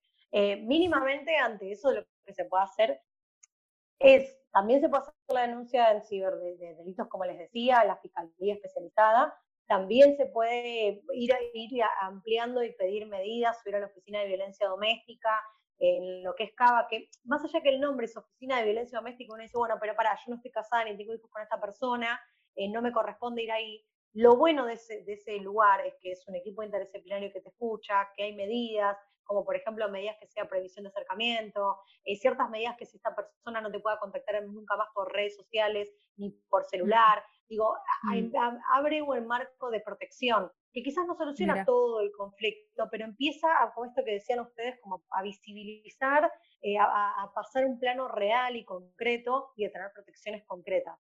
Sí, Mm. sentás un precedente con esa persona que no solamente para protegerte a vos, sino que me parece que una vez que está sentada una denuncia contra alguien, si él lo quiere hacer contra otras personas, Claro, él o ella. Y después esas otras personas también denuncian, cuando ya tenés varias denuncias, sí empieza a ser más Claro, porque si este chabón lo hace con un montón de minas, después, bueno, vas y lo buscas, es distinto, ¿no? Que un caso aislado. si pero se deja lo de hace ser a ella, aislado ella cuantos más denuncia. denuncien. Claro, y se lo hace a otra y otra denuncia. Ya tenés un pibe que tiene tres denuncias haciendo esto, me imagino que debe tener otras consecuencias legales, ¿no? Sí, por supuesto, es como que empieza a generar mucha más prueba y mucha más fuerza también. Lamentablemente hemos tenido consultas de, de casos así como de manera colectiva, es decir, varias mujeres venir a consultarnos sobre una situación sobre un pibe en el cual se han vinculado en diferentes momentos y tienen el mismo mecanismo, la misma forma de manejarse, y siempre el planteo de ellas es que no le vuelva a pasar, o sea, que no le pase a, a la próxima piba que se relacione con él Sí. y la intención de querer hacer las denuncias. O sea, la realidad es que eh, todo lo que es eh, la- la- las cuestiones virtuales, lo, lo preocupante es que en el fondo, y me hago cargo también que me pasa, no, no, no, no somos del todo responsables de, por ejemplo, bajamos una app, hacemos determinadas cuestiones y no, no, no le damos mucha, mucha importancia a qué es lo que pasa virtualmente. Sabemos que hay una nube, ¿no? La cual desconocemos, que nos es ajena, pero que de repente maneja toda nuestra información. Sabemos que Facebook tiene toda nuestra información, por ejemplo, y sin embargo no, no nos preocupa. ¿Me, me explico? O sea, y, y así Sí. pasa con todo.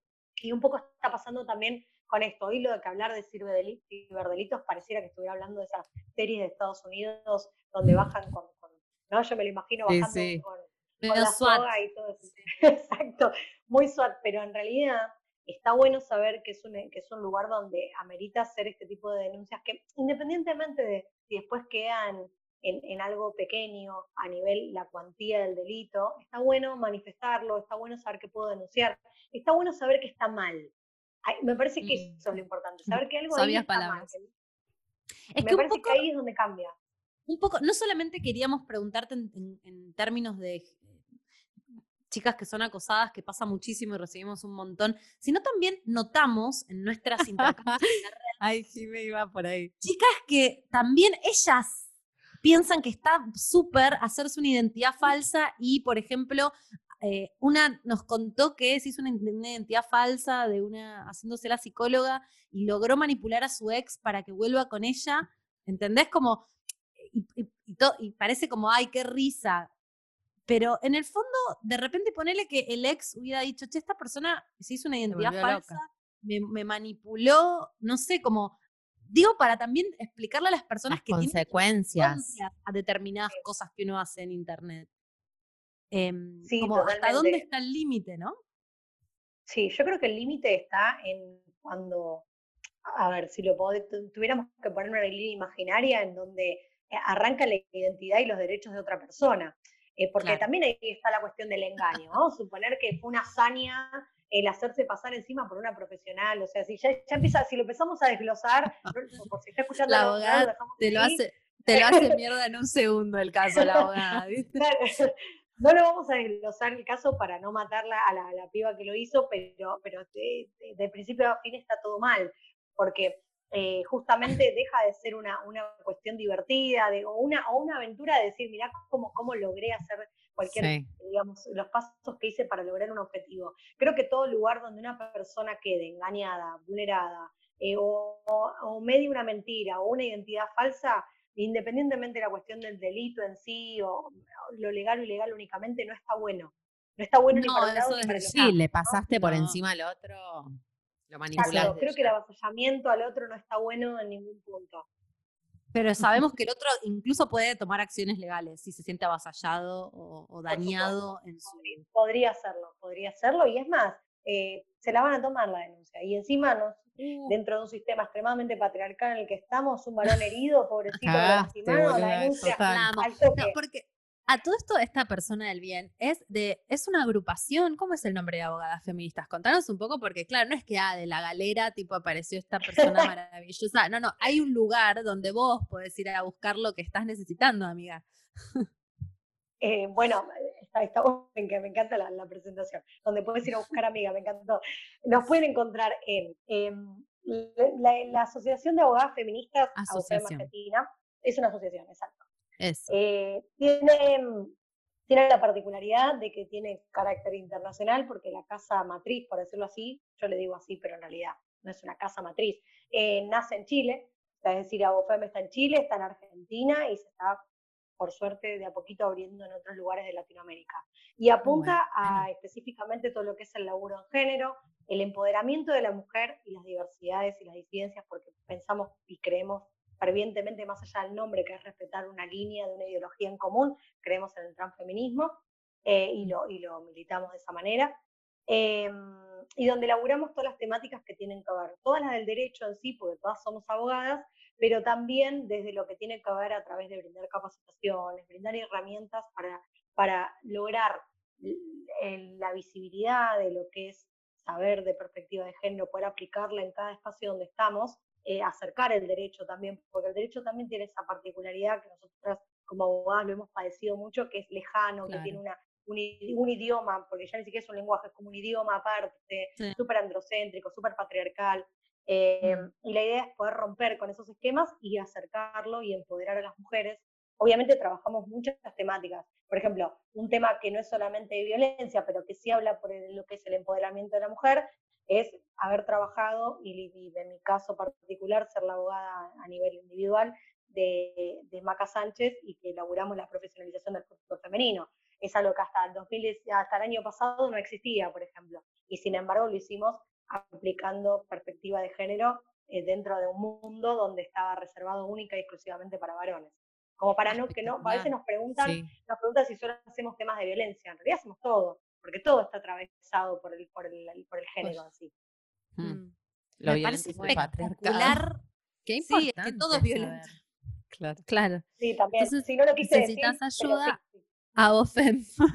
Perfecto. Eso está bueno saber también. Sí, porque si no, por ahí, qué sé yo, preguntás a alguien, a un amigo, no sé qué, y terminás cayendo en alguien que te termina perjudicando más por no comprender en profundidad la temática, que es algo que, bueno, ustedes saben más que nadie que le pasa mucho a las mujeres. Un montón, lamentablemente. bueno, vos sabés que pasa mucho y muchas veces es lo que es lo más triste, en realidad que cuando llegan a nosotras, llegan después de haber pasado muchas veces Claro. por muchos colegas y Sí. la mayoría de las veces varones, eh, y, y llegan como muy, muy vapuleadas también. Entonces, muy descreídas del sistema, muy necesitadas también y económicamente devastadas. Con lo cual, eh, nuestro trabajo, más allá de aplicar perspectiva de género, es manejar una sororidad casi poco vista en los honorarios también para poder ayudar, porque la verdad que el acceso a la justicia, por más que digamos que podemos acceder todos, es una mentira. La verdad. justicia no es tan accesible. Uy, esto siento que es para un programa Yo entero. también. Tenemos que hacer otro programa. Concha, Ah, legal concha o concha abogada. Concha abogada, no sé, algo No, pero así. además la ella es espectacular, tipo, quiero que sea nuestra amiga, que venga Sí, siempre. Nuestra abogada, todo. Nuestra abogada. No, yo ya sabes, ya tengo tres cosas que le tengo que preguntar cuando termine. No, pero porque eh, yo tengo una empresa, entonces ro- tengo rollos eh, de abogados, siempre hay que hacer algo. Y, de verdad es complicado siendo mujer, ¿eh? o sea, en serio, es como parece que siempre ya arrancás de mal, ¿no? O sea, y me imagino, y no son cosas realmente trascendentes o importantes, son más como del cotidiano, pero me imagino que si encima hay una implicancia donde ser mujer te pone en un lugar aún más vulnerable, es, es terrible. Em, ¿Qué otra pregunta tenemos para ella de, esta maravilla? Ah, del robo de identidad y después teníamos también de lo, mm, el tema de todo lo que es contraseñas y poder meternos, irrumpir directamente en la total. Una cosa es el robo de identidad, esto de, bueno, me agarro una foto de internet y me hago pasar por otra, pero ya directamente adivinar una contraseña o investigarla y entrar, eh, es como la nueva llave la contraseña, o sea, ¿es menos peor que, que irrumpir en la casa de alguien?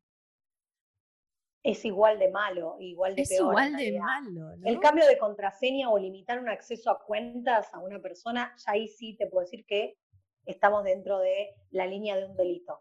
O sea, Epa. penado en el Código Penal. O sea, ya no es Ah, este, que lo podemos ver y, y que Sí. estamos dentro de, de- de una línea como más no un limbo. De un ya, comportamiento, claro, Esto es ya un ya, ya es traspasar. Exacto. Y es más, te diría que poca gente lo sabe porque muchas veces pasa que, que adivinar la contraseña del celular de la persona que tenés al lado. Mucho. sí. Bueno, eso porque uno dice las redes, pero también las redes, el mail. Siempre yo remito al mail porque es la parte más formal, pero en el mail hacia abajo lo que quieran, supuesto, ¿no? Pero Claro. lo que es el cambio de contraseña, o limitar el acceso a una cuenta y demás, bueno, y, y más meter mano, por poner una, hacerlo bien coloquial, en lo que tiene que ver con eh, archivos y demás, Mm, Delito. delictual. delito. Sí. O sea, pu- está penado con algún tipo de. No, no, no, ¿Cuáles son? No quiero ¿Cuáles son las saber si- pero puedes ir a prisión, No, digo. No me hagan esto. No me hagan esto. Son penas chicas, son penas, no Ah. depende, ¿no? Por supuesto, no sé, no, no, quizás pueden ya hasta llegar a ser Que- a no- con para, no perdón, que no te hagamos pero- esto porque, porque Es no te lo vamos a No, no, decir. no, o con, con las penas. No, no, con las penas ahora que me acuerde en este momento. Claro, es como un por examen. No, no, ni ahí, vos te lo estás tomando. No, pero digo, es, es como, me, me gusta la pregunta de Jimmy, es como, vas preso, tenés que pagar mil pesos, te ponen en penitencia, como más o menos, ¿qué es? Porque nosotras, vos, vos pues sos No, no, abogada, pero nosotras, imagínate, cero, no tenemos ni idea. No, mira, eh, a ver, habría que ver puntualmente, como les decía, la escala, ¿sí? O sea, el Código Penal se maneja por escalas, de, digamos, de un mínimo a un máximo. Va a depender, obviamente, de la gravedad.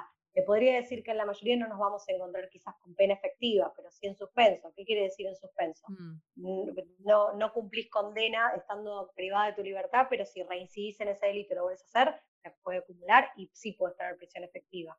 O sea, como para dar un epa. ejemplo. Sí, y aparte si yo- escrachado en todos Ni lados. hablar. Como, o sea, es un bajón. ya de por sí atravesar un juicio penal, no, no se lo deseo a nadie, o sea, empecemos por ahí, ya te olvidemos, no, si vas presa Ya, o ir a tribunales, boluda.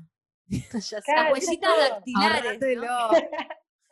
Ahorrate Claro. tribu, amiga, no te metas a mirar si, si fulanita le escribió el mail a Ya tu novio. Mejor No le cambies la contraseña. a tribunales. sin antecedentes. Te hace mal y además Claro. tenés que ir a tribunales. wow, algo más que Pará, Meli sí, que yo quiero, porque después Ah, nosotras vamos a, vamos- no, no una pregunta, pero vamos a compartirlo en redes y todo, pero tipo, ¿a dónde alguien puede ir para acceder a esta información? Onda, me está pasando esto, ¿dónde averiguo? Tipo, un lugar, tipo el básico, que digas, acá tienen que venir y acá se empiezan a informar y después ven, ¿hay algún lugar que reúna la información? Mira la cara, no Tipo- existe, Reunida, hay que hacerlo. Sí, no, que esté reunida la información, no, mira, nosotros... O la página de solemos- ustedes. Claro, nosotros solemos eh, poner algún tipo de información. No sé si puntualmente de este tema que hemos puesto en el último tiempo, pero sí, eh, lo que sí hay que se puede, que después les puedo facilitar quizás eh, la página web, es don- dónde erradicar la denuncia, y algo de esto que es lo de sirva de delito. Pero no algo que diga este, este comportamiento, este comportamiento, este comportamiento exactamente así, así, así. Claro. Significa, me, me explico como que quizás Sí. no sé si hay un lugar público que, que brinde eso. Y les puedo facilitar, obviamente, las redes de Abofem para que... Por favor. Eso Sí, estaba mirando, Por arroba favor, abofem argentina es su Exacto. Arroba Sí. abofem, con B larga, por supuesto, abofem argentina. Para, ¿y en otros países dónde está además de Chile? Ahora, eh, también está en. México, está en México, pero no, no está tan desarrollado como en Argentina y como en Chile. O sea, está Ok. creado Abofem en México, pero no tiene tanta, tanta fuerza de trabajo puntualmente de Abofem, porque en México vino con, desde el año pasado y antes también, pero muy vapuleada con la, con la extrema violencia de género que estaban viviendo. Es Así que es Claro. difícil, difícil que se puedan establecer, pero sí, obviamente, han, han, este, se, han, se han establecido por lo menos. Ok. Bueno, Meli, muchas gracias. Sí, después vamos a poner todo en nuestras, en nuestras eh, redes. Hay, también. en- ¿hay algo más que quieras compartirnos con, con respecto a esto, como una moraleja de la abogada? Porque nosotros veníamos hablando pavadas, riéndonos, y esto te da un cachetazo de realidad, porque realmente creo que le decía a Jimé, es como el ácido, la comparación, pero como el ácido en los 70, ¿viste? Descubren algo, es un flash, este, se prueba, después se dan cuenta, después se exageran. Ahora esto es tan nuevo que es como un poco esa sensación, ¿no? Sí, igual te digo, sí, sí, mira, me, me gustó el ejemplo del ácido de los 70. Yo creo que el derecho podría ser lo mismo. Puede estar buenísimo hacer un montón de cosas siempre que no te pases, ¿no? O sea, como todo. Mm. Eh, creo que está bueno eh, como para, para, fuera de chiste, pero de verdad, eh, está bueno utilizar las redes sociales, está bueno entablar vínculos con personas a través de, de- de las redes sociales. Yo estaba escuchando el otro día que me pasaron un material que era sexo en cuarentena y pensaba que, que, digamos, el gran desafío que es lo que estamos viviendo y el poder tener una, una, una vida sexual sana y activa. Entonces, algo que les traje para Mm. cerrar, para que por decir, después de tantas Ah. noticias que son cachetazos, qué red social o qué lugar o qué espacio está bueno, ¿no? O más protegido, que quizás lo hablaron, pero yo se los, se los agrego. que es que si va a haber, eh, haber una, una relación, algo con alguien, un intercambio con alguna persona y donde simplemente tenés ganas de, de- de pasar un momento, una, un espacio para poder hacerlo que está bueno y es mucho más protegido es Telegram. Pero que muchas Ah, veces se dan a través Telegram está muy bueno porque Telegram les tiene un cifrado mucho más, em, más severo, si se quiere, que lo que es WhatsApp u, otra, u otras aplicaciones. Y tiene algo que es muy interesante, que es la parte del chat secreto. Vos podés crear un chat secreto y podés inclusive plantear que se autodestruya, o sea, como una, como así como se autodestruirá en tanto tiempo. Y ese material que está ahí se destruye y no puede ser difundido. Entonces, si quizás vos estás con alguien, te estás conociendo y demás, y no tenés tanta seguridad, pero querés pasar un buen momento, lo haces a través de Telegram y por lo menos aseguras un poco tus datos y también la información que intercambias. Ah, yo estoy ya yendo a hacerme un Telegram. Espectacular. Ya. tipo, le- tipo, las fotos que vos mandas por Telegram, el otro no se las puede bajar y usar. ¿O sí? No, bueno, ojo, ojo, ahí tenés que programarlo, podés poner, tenés que poner el chat secreto específicamente Ah. para que vos tenés desde el segundo que lo creas hasta la semana del último visto, ese material que hay después se va a destruir. Y no te permite el tema de captura de pantalla. Ojo, salvo que Ah. iPhone. no funciona para los iPhone. Si tenés iPhone o el otro tiene iPhone, ahí sí lo puede hacer captura, pero por lo menos vas a tener mucha más seguridad en un Telegram y si vos vas a, vas a tener un vínculo con alguien por Telegram, que el otro lado también lo conoces, es como, como que decirte, no sé, cuidémonos, no sé cómo. no sé Sí, ponerte el forro como- virtual. Hay muchos forros que hay que ponerse. Claro. Ponerse el forro de la el, el forro de la cuarentena, el forro virtual es muy importante. Exacto. Bueno, Bueno, Meli, sos una genia. gracias. Muchísimas gracias. No, a ustedes, chicas. Muchas gracias. Después te llamo. Chao. Te vamos a llamar de vuelta igual, seguramente. Cuando Yo necesitemos. te llamo para esto, es, esto es como, sí, una colaboración. Cuando quieran. Gracias. Chao, chicas, gracias. Chao. Adiós. Qué Chao. genia. Además, quiero que las oyentes sepan que son las once y media de la noche y la genia Sí. vino. Vino hasta Sí. ahora. Ay, qué Che, cachetazo. Telegram se tiene que autopromocionar como sexteo seguro. Sí. Claro. ¿Cómo no lo pensaron? Sí, boluda. Es espectacular. Lo deben estar haciendo. Alguien lo pensó. Sí, esto. sí, sí. esto, esto alguien lo pensó. Bueno, me quedo como, me quedé como, Me quedé movilizada. movilizada. Esto puede La tener realidad. consecuencias, consecuencias en la realidad. O sea, chicas, Igual no nosotros hagan todavía no somos, no somos grado 3 y 4. No estaríamos con problemas no, legales. pero no, no. Yo cuando digo chicas hablo de las oyentes sobre todo. No, ya, ya sé, amiga, pero yo te estoy diciendo a nosotras como que Ah, no. estamos no, a bueno. salvo del código penal por el momento. Por el momento, por el momento sí. Creo que también, no sé, esto, esto es polémico y habría que chequearlo. Muchas de las chicas que me escribieron sus cosas más locas y más obse las hicieron de pendejas, de muy chicas. Y ya cuando Sí. estaban más grandes, medio que se arrepintieron y se dieron cuenta.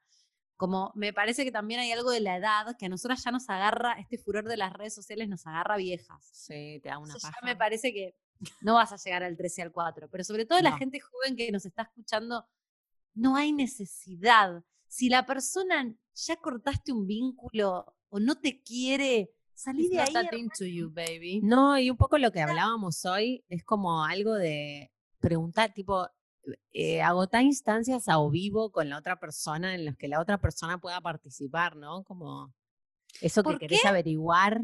Claro, ¿por qué creas una cuenta para estoquear a tu ex o a la ex de lo que estás ganando con eso?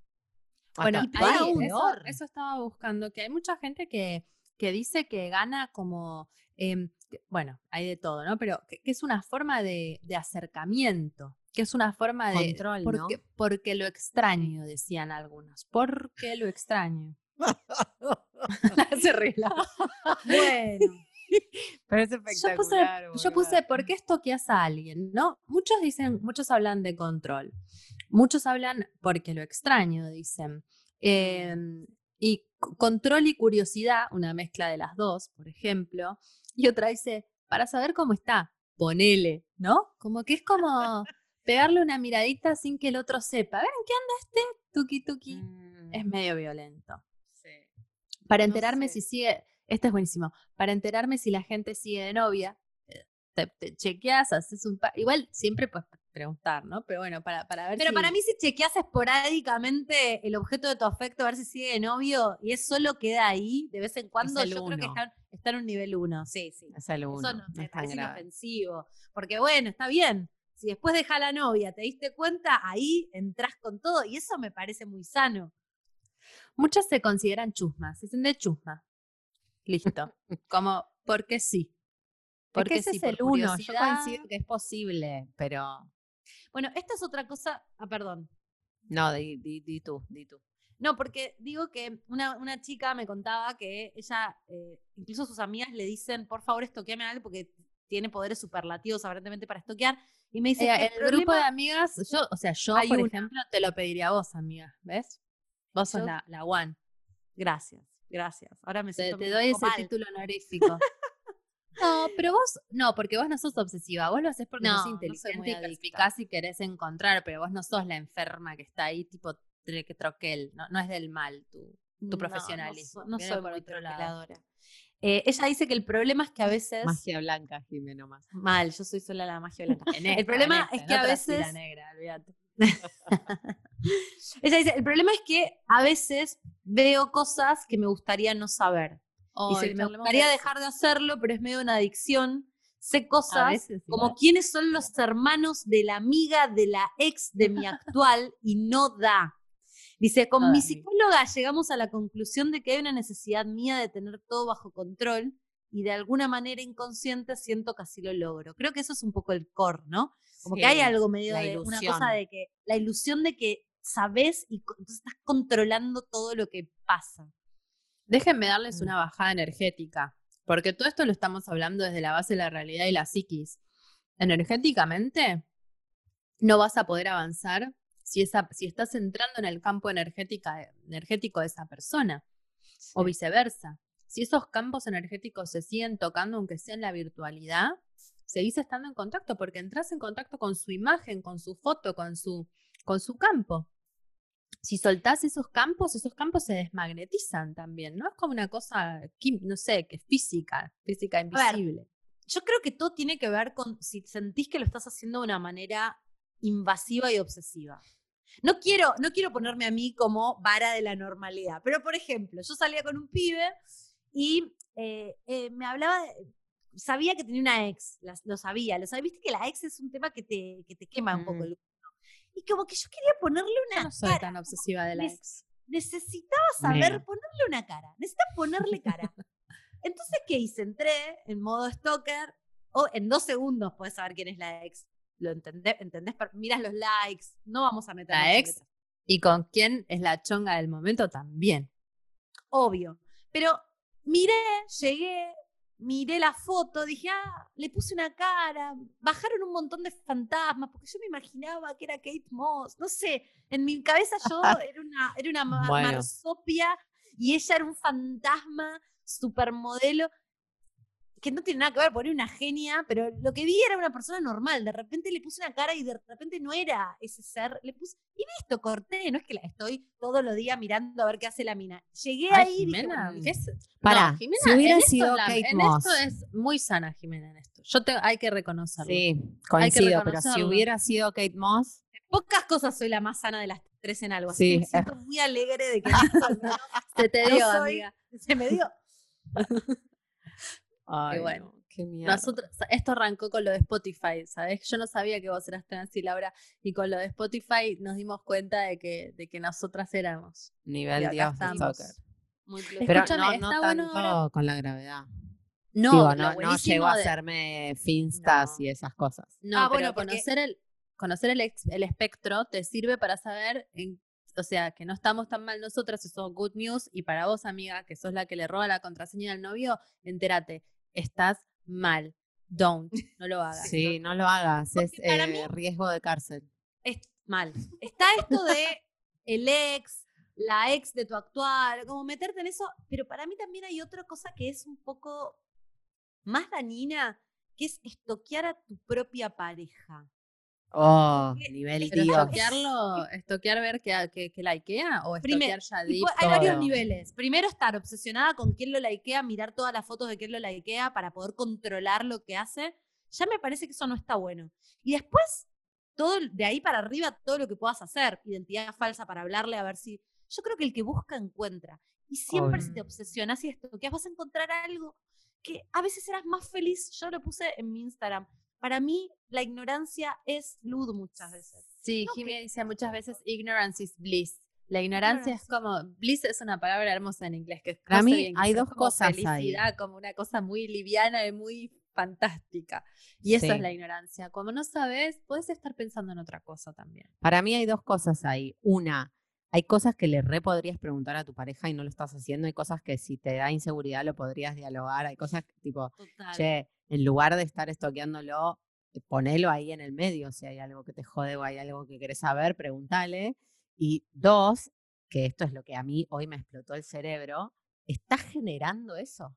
Estás generando ese, esa, esa posibilidad. Estás tipo eh, Estás un poco energético. Estás atrayendo la No posibilidad de que haya-. Claro, Y como vos haces una cuenta estás- falsa de una mina para chequear si tu novio le habla a esa mina. Y le empezás a Ah, hablar como no. esta cuenta. La- empezás a la chamullarlo famosa a tu novio. Profecía autocumplida. Le empiezas a meter la Exactamente. idea a vos. Haces que Exactamente. suceda. Lo estás generando. Lo Por ahí no estaba Eso- pasando hasta que vos empezaste a friquear y a alimentar eso. Sí, sí, eh, también eso pura energía, ¿no? Está lleva. Sí. Uno, la energía va donde uno. Chicas, obvio, ¿no? Esto lo, todos lo sabemos y sin embargo le pasamos tan por encima a la famosa teoría de la energía va a donde ponemos la atención. Si vos estás Total. monotema con que la, la ex de tu novio se la estás trayendo a tu campo energético, al de él, al de la relación, vos misma estás magnetizando eso de lo que te querés liberar. Imagínate el nivel de destructividad de eso. Por eso le preguntamos a Vivi la pregunta número dos de este sobre de momentos mágicos de la noche. ¿Cuándo empieza a ser peligroso para nuestra salud mental o perjudicial para nuestras emociones? Voy. ¿Cuál es el límite? Empieza a ser peligroso cuando nos genera angustia, cuando sentimos que eso nos pone más mal que bien, que en realidad este, Oh, eh, es cuando nos damos cuenta que nos pone mal. Y por otro lado, cuando sentimos que empieza a consumir demasiado energía y cuando empieza a consumir demasiado tiempo de nuestro día, cuando dejamos de hacer otras cosas para ponernos a stalkear a un ex o a, o a un novio que, que desconfiamos. Eh, creo que, que la vara es, es ahí, cuando gastamos demasiado tiempo en esta actividad. A veces, tipo, cuando escucho estas cosas, o el otro La día amo. con, con Gorda también, primero la amo a Vivi y después digo, es tan simple, no Sí. necesitamos que otro nos lo diga. Como, ya sabes que te hace mal, no lo hagas más. Ya sabes que es cualquiera que te sientas gorda porque lo dicen las revistas, tipo, pero viste como que eh, necesitas ayuda para lo más Pero es como una obsesión, boluda. Sí, se pone en re, un lugar sí, donde sí, para mí. Se también pierde la realidad. No, no contactás cuenta. con que te hace mal, ¿no? A veces. No. Por ahí no, pero si lo pensás dos segundos decís, che, no es muy normal esto. No sé si está Sí. tan bueno, ¿no? Como que. Pero no lo puedes dejar de hacer, ese es el problema. Te haces adicto a tu propia Sí, mierda. Mucha exacto. gente, en, en las encuestas de Instagram, pregunté si registraban que les hacía mal y casi todos decían que sí. Y después decía como, lo, pero igual lo haces, lo hacen igual, ¿entendés? Lo hacemos igual. Porque mm, es más fuerte lo que la inseguridad que nos trae, que, lo que pasa con eso que, que, que el malestar incluso, ¿no? Es que es más difícil estar bien a veces, ¿no? Como que deshacerte, deshacerte de eso que te asegura una excusa para estar mal es más difícil que decir, ah, pero yo en el fondo puedo elegir lo que me hace bien. Y yo creo que tiene que ver con un mecanismo, ¿no? Esto del mecanismo que es actuar sin pensar. Simplemente lo Mm. estás haciendo, lo estás haciendo, lo estás haciendo, lo estás haciendo. Y de pronto decís, para, si yo pienso un segundo, bueno, por ahí pienso un segundo y lo hago igual, pero hay algo entre mi pensamiento y el hacer. Entonces me empiezo a cuestionar que esto está mal, Mm. ¿viste? También otra cosa para mí, a veces ni siquiera, en este momento no estoy- tengo el placer de no estar estoqueando a nadie, eh, y mm, a veces agarro el Instagram y solo prender el Instagram que les contaba el otro día, me agarra como una cosa en el pecho, como en el cuerpo, como que a veces pasan cosas que no están buenas, ¿entendés? Y que entras a esa dimensión y decís, em, ¿qué me va a traer ahora? ¿Me entendés? Como que me inquieta el cuerpo porque te puede traer un mensaje que te duela o ver una imagen que te incomode o que te haga sentir menos o que te haga... Entonces es como la ruleta rusa de qué maldición gitana te va a tirar Instagram hoy. ¿Entendés? Pero ahí, el sabio consejo de Agus Cabal- Caballero o Cabaleiro, Online Claro. Mami, que nos dijo curen sus Instagrams. Si ya hay Sí, algo que te hace veces- mal, A veces eso es verdad, pero igual hay veces que no sabes cómo terminás en el castillo de sí. no sé quién, la mujer de Hugh Grant, no sé quién decían. eh, George Clooney. es el espiral, sí. Sí. Pero, pero bueno, podés protegerte curando más el, el feed desde ya, desde ya y no dudar en unfollowear lo que te hace desgraciada.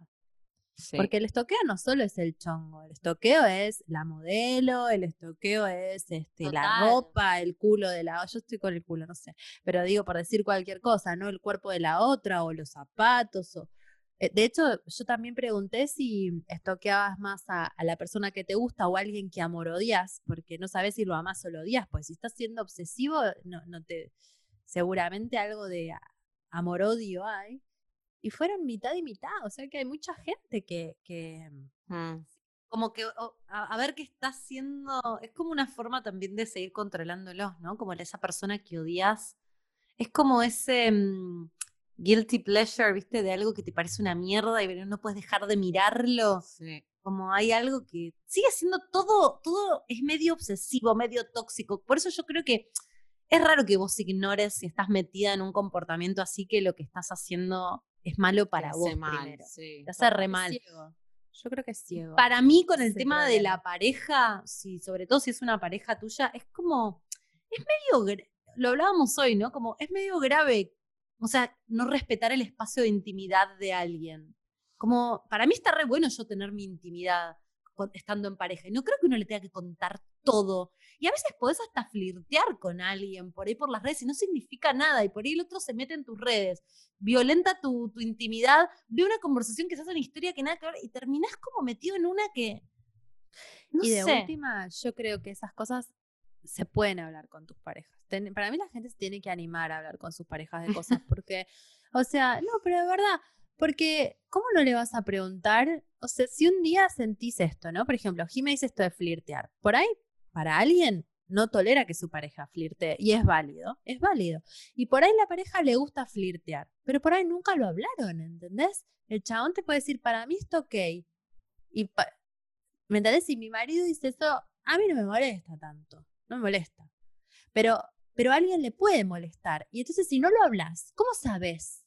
¿Me, ¿Se No entiende lo que sé, quiero decir? boluda, no, no sé, porque en el fondo si es parte de tu intimidad y tu red y la otra persona no se entera y nunca se va a enterar, o sea, distinto es que me digas, mira, me molesta que Vos sos muy del que no se... mío". en- Vos sos Para muy mí, del que ojo, si no se entera, no se va a enterar. Vos sos muy de eso.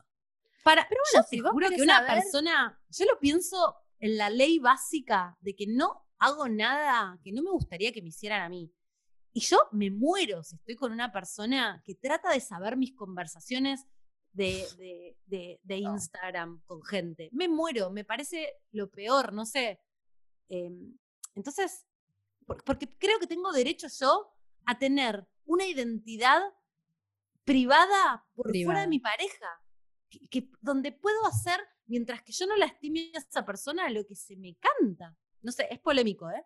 Pero en ese sentido, yo creo que si me hubiera metido en las cuentas de alguno de mis novios, obvio, me hubiera desbastado ver si flirteaba con otra. Pero en el fondo, qué sé yo, tiene, su, tiene derecho, porque yo también lo Sí. hago aparte, no sé, o, o likear pibes, no sé, lo que sea que sea para vos, lo que es tu identidad. tu Lo- pero yo voy al punto de que está bueno en la conversación de la pareja saber qué cosas estamos dispuestos a tolerar y cuáles no. Yo reentiendo lo que no sé, no sé cómo conviven las dos cosas, pero tener, ten- ¿entendés? Lo que vos decís es re válido y lo que yo digo también en el sentido de que sí, obvio, Lau siempre punto medio, el acuerdo, como que vos puedas hablar de qué estás dispuesto a tolerar eh, y, que, y que no, y que, bueno, el otro después puede cagarse en eso no, pero por lo menos lo sabe, ¿entendés?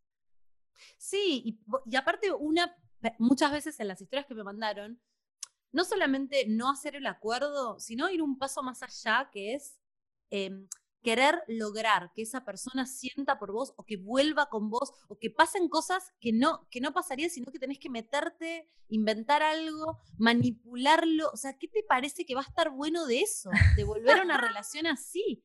O sea, por eso me parece re grave el stalker sobre tu pareja, creo que es una de las más tóxicas. eh, Sí. siento que Pero- violentás un contrato básico de que somos dos personas que podemos tener Lo podemos hablar. Claro, Lo podemos hablar, boludo. hablemoslo.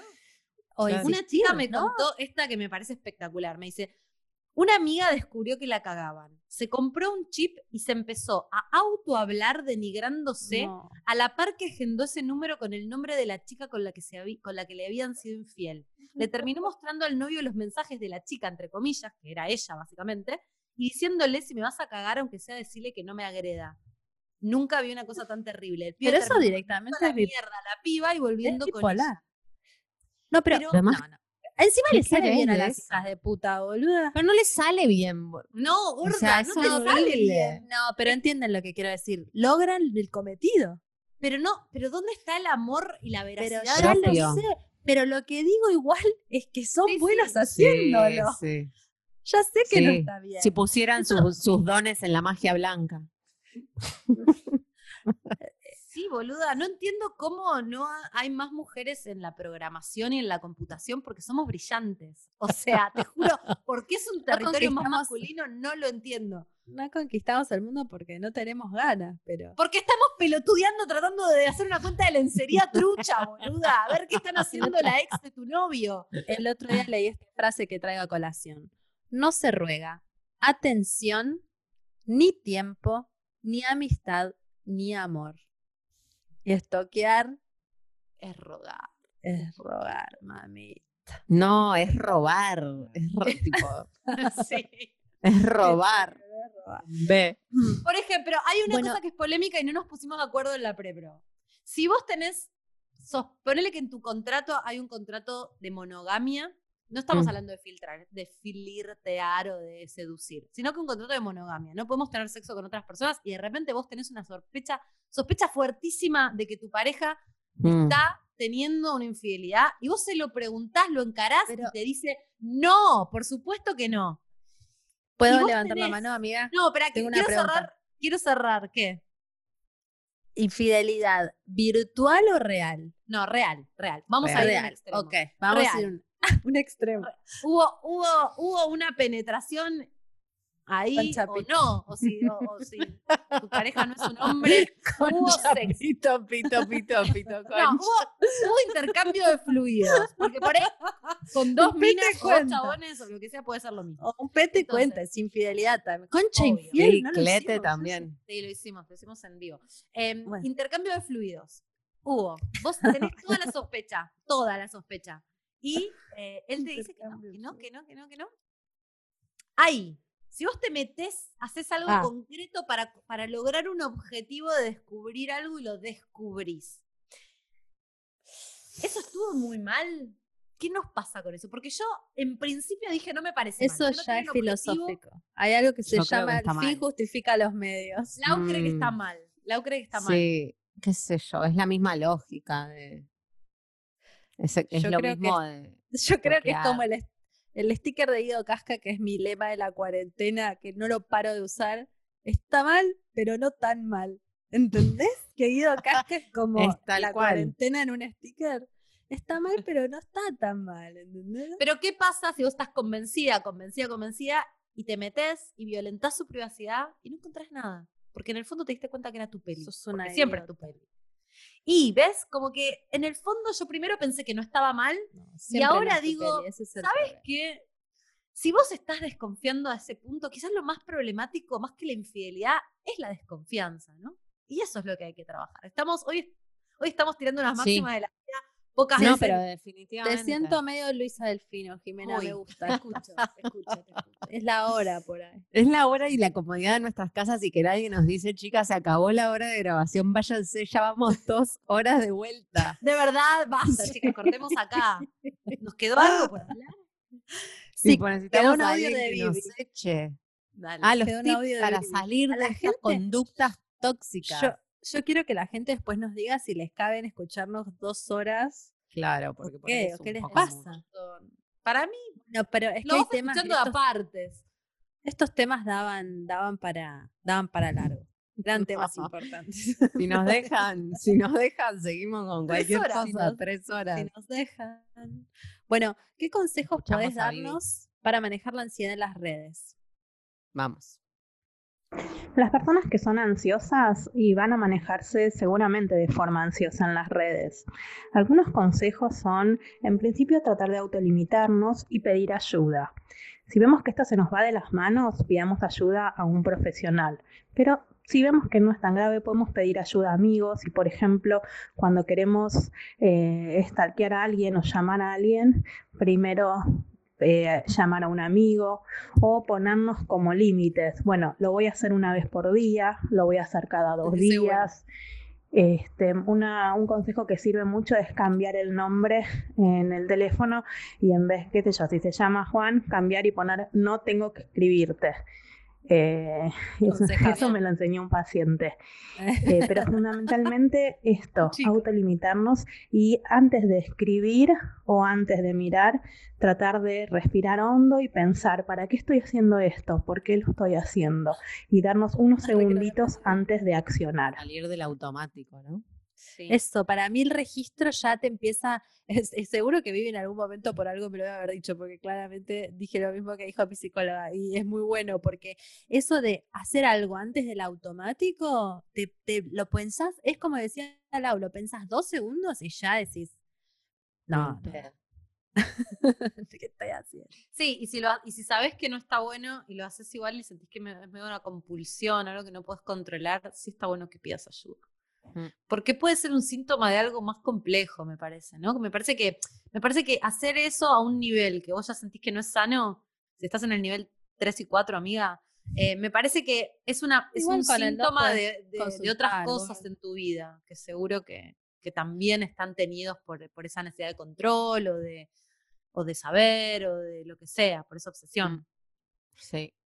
Estoy de No, igual en el sí, 2 también, escúchame, no hace falta ir a eh, contra- cambiar una contraseña para pedir ayuda. A veces solo autodestruirte no está bueno. Sí, Solo es con verdad, eso estamos. Es verdad. es Vos porque sos una extrema, boludo. Yo, cuando te vea rompiendo contraseña, vos no haces. Pero ¿Yo? no, yo esa no la hice nunca. eh, la No, ¿sabes qué me pasa? Hay mucho de que siento que también es mucho trabajo. Yo creo que básicamente de pajera. No De podría tener una cuenta falsa. A duras penas puedo tener mi propio Instagram donde a veces pasa tres días no puedo ni, ni poner una historia. Em, imagínate tener que hacerme otra cuenta para sostener una mentira. Es un montón de laburo. energía. Buscar ¿no? fotos de lencería que parezcan Sí. reales. Uf, es un léete un libro, amigo. Claro. Léete un libro. Ponete No una sé. peli. Hacete un baño de inmersión, gorda. Pasate, un- pasate una crema por el cuerpo. Bueno, Digo. en vez también, yo creo que estamos llegando a un lugar interesante. Mm, Me gusta. Porque eh, si esa energía en vez de dársela al otro te la das a vos, Mm, ¿qué pasa? ¿No? Para mí también tiene que ver con no poder soportar dárselo a uno mismo o dárselo a lo que realmente se lo tenés que dar. ¿Por qué se lo estás dando a alguien que claramente no hay feedback? ¿Por qué no se lo das a... bien. Sí, pero no, pero en vez de Porque dárselo estás al no feedback, afuera a dáselo una- a tu planta, a tu gato, a tu amigo, a tu novio, porque incluso hay gente que se lo saca al novio y se obsesiona con la ex. O sea, ¿qué estás haciendo? Dale Una, amor a tu mm, novio, gorda. O una vos, psicóloga qué sé yo. que, que leí un artículo de Infobae de hace unos años que hablaba sobre el estoqueo. Una psicóloga decía que muchas veces uno intenta tapar angustia con esa obsesión. Como que lo que hay abajo de Claro, intentar hacer claro, eso y eso y eso es un nivel seguro. de angustia. Que, que estás, que te parece que no es grave, pero que en realidad hay algo profundo.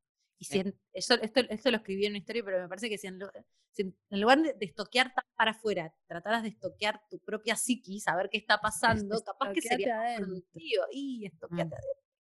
Sí. Esto, estoquea tu propio, tu propio ser. Y a veces estoquearse uno mismo es muy complicado. Yo voy a terapia porque yo, no sé, soy re- para mí misma soy re intrincada y, y no sé, y mi historia también es bastante, nada del otro mundo, pero considero fuerte para ciertas cosas. Está re bueno saber pedir ayuda. A mí me recuesta ir al psicólogo. No fui por un montón de tiempo y de pronto dije, estoy re en una, yo necesito que alguien me ayude. Me costó un montón arrastrarme hasta ahí pero tenía más ganas de sanarme que de seguir sufriendo. Y cuando te remontás a la terapia te puede reayudar. Por ahí es un psicólogo, por ahí es un astrólogo, hablábamos también hoy, ¿no? Por ahí es distintas terapias, pero realmente es importante ver cuando hay una angustia. Mm. Yo siento que este episodio la gente lo pedía medio como, ay, nos vamos a cagar de risa con esto, hagamos concha stalker y lo llevamos al inframundo. Hasta una abogada penal trajimos. O sea, más viejas putas no se consigue. O sea, nos pusimos la gorra a otro nivel este episodio. No, pero para pero No sé. ellas fueron, boluda, ellas fueron con esas historias nefastas de le cambié la contraseña a mi novio y le borré los mails. Pará, era un chiste, te lo tomaste en serio, ¿me entendés? Hay gente que dice incluso que, que revisa, pero no está bien, que los buscan, escuchate esta, buscan el número de quit para saber, o sea, buscan Me lo nombre, apellido, encuentran Si el está número de quit facturando. para saber la edad. No, eso se puede saber, y también puedes saber la edad. Puedes saber la edad.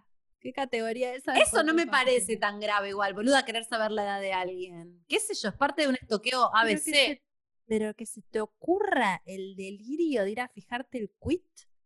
Esa Hay muchas que estoqueaban, estoqueaban el Sioux guaraní. Los que están, los que fueron a la U alguna vez sabrán de qué hablo. Es el sistema interno de la facultad donde vos te anotabas en materias, que ingresabas con tu DNI.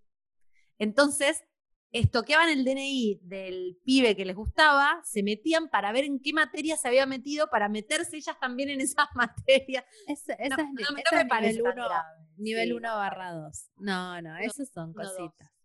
No me Uno, parece dos. Tan- grave. Muchos hablan del que busca encuentra y, y se jode. Al final, por algo eso no está en la luz, mami. Y no es tuyo y no te corresponde. Acá hay una interesante, mira, me gusta. Ah, no voy a decir el nombre por las dudas. Soy poliamorosa y no te saca los toker. Pierdan esa esperanza, amigues. Mira, ¿Ves? Mm. todos van a seguir teniendo ese programa. Si Es lo que dice Vivi. Si sos ansiosa, sos ansiosa en redes. Independientemente. Y sí. Sí. el horror. El horror. el horror. Bueno, ¿cuál es la moraleja vamos de esta historia? ¿Cuál es la moraleja de esta historia? No lo hagan. Ok. No pasen del No lo uno hagan al en sus casas. Man- Manténganse en el uno, manténganse en el estoqueo Sí. casual, público. El 2 ya te hace mal. Yo que estoy en el 2 Al les digo, hace hace mal. mal. hace mal. Pedir ayuda. Pedir ayuda si sentís que ya está siendo muy malo. Salir No, del tener en cuenta- automático.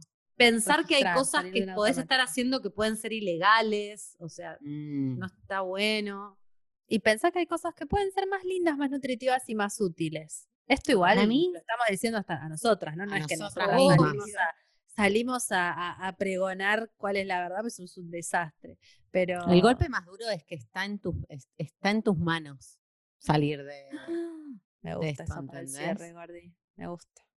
Está en tus manos el- liberarte de este, de, esta, de este harakiri propio en el que vos te Sí. hundís el cuchillo. A vos misma, Sí. a vos misma, amiga, te hundís el cuchillo. Qué dolor. Masoquismo, masoquismo innecesario, chicos. Sí. En fin, bueno, vamos a cerrar acá. Frida Sí. Stoker. Ponete un tema, Laura, algo. Arriba, arriba. No tengo nada. Bueno, lo dejamos así, pensando. Bueno, Dal, vos siempre arrancás diciendo dónde nos pueden. Que no tenemos Instagram. Ya lo No saben. tenemos Instagram, tenemos Twitter, nos, nos va bárbaro en Twitter, bárbaro. no, mentira. Eh, arroba Concha Podcast, es muy divertido. Eh, nos ponen cosas, tenemos muchos oyentes que usan Twitter. Incluso algunas se han hecho Twitter para, para este, seguirnos a nosotras, mis amores. Y, y pasan cosas muy divertidas en Twitter. Migren, genera menos estoqueo y menos infelicidad. Garantizado por la Universidad de, comprobado por la Universidad de Michigan. Arroba Concha Podcast, yo soy arroba la Dalia A en Twitter, síganme que me encanta Twitter, la paso re bien. Em, y en Instagram soy arroba la Dalia. Y eso que decía Jiménez, no tenemos Instagram de Concha porque nos lo censuraron. Y Yo decidimos soy dejar Lau. de perder el tiempo ahí. Perdón. Yo soy y me encontrarán en Instagram como Lau Pasa con doble S.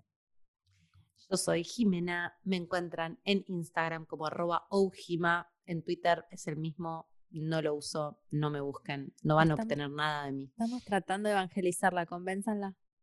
No, no puedo. Es como por eso no tengo una, una cuenta falsa, porque no puedo lidiar con dos redes sociales. O sea, bastante. Instagram ya me consume todo. Ah, se terminó. Sí, sí, no puedo más. Bueno, Se terminó hasta aquí. Hasta el próximo episodio. Nos vemos con Chau.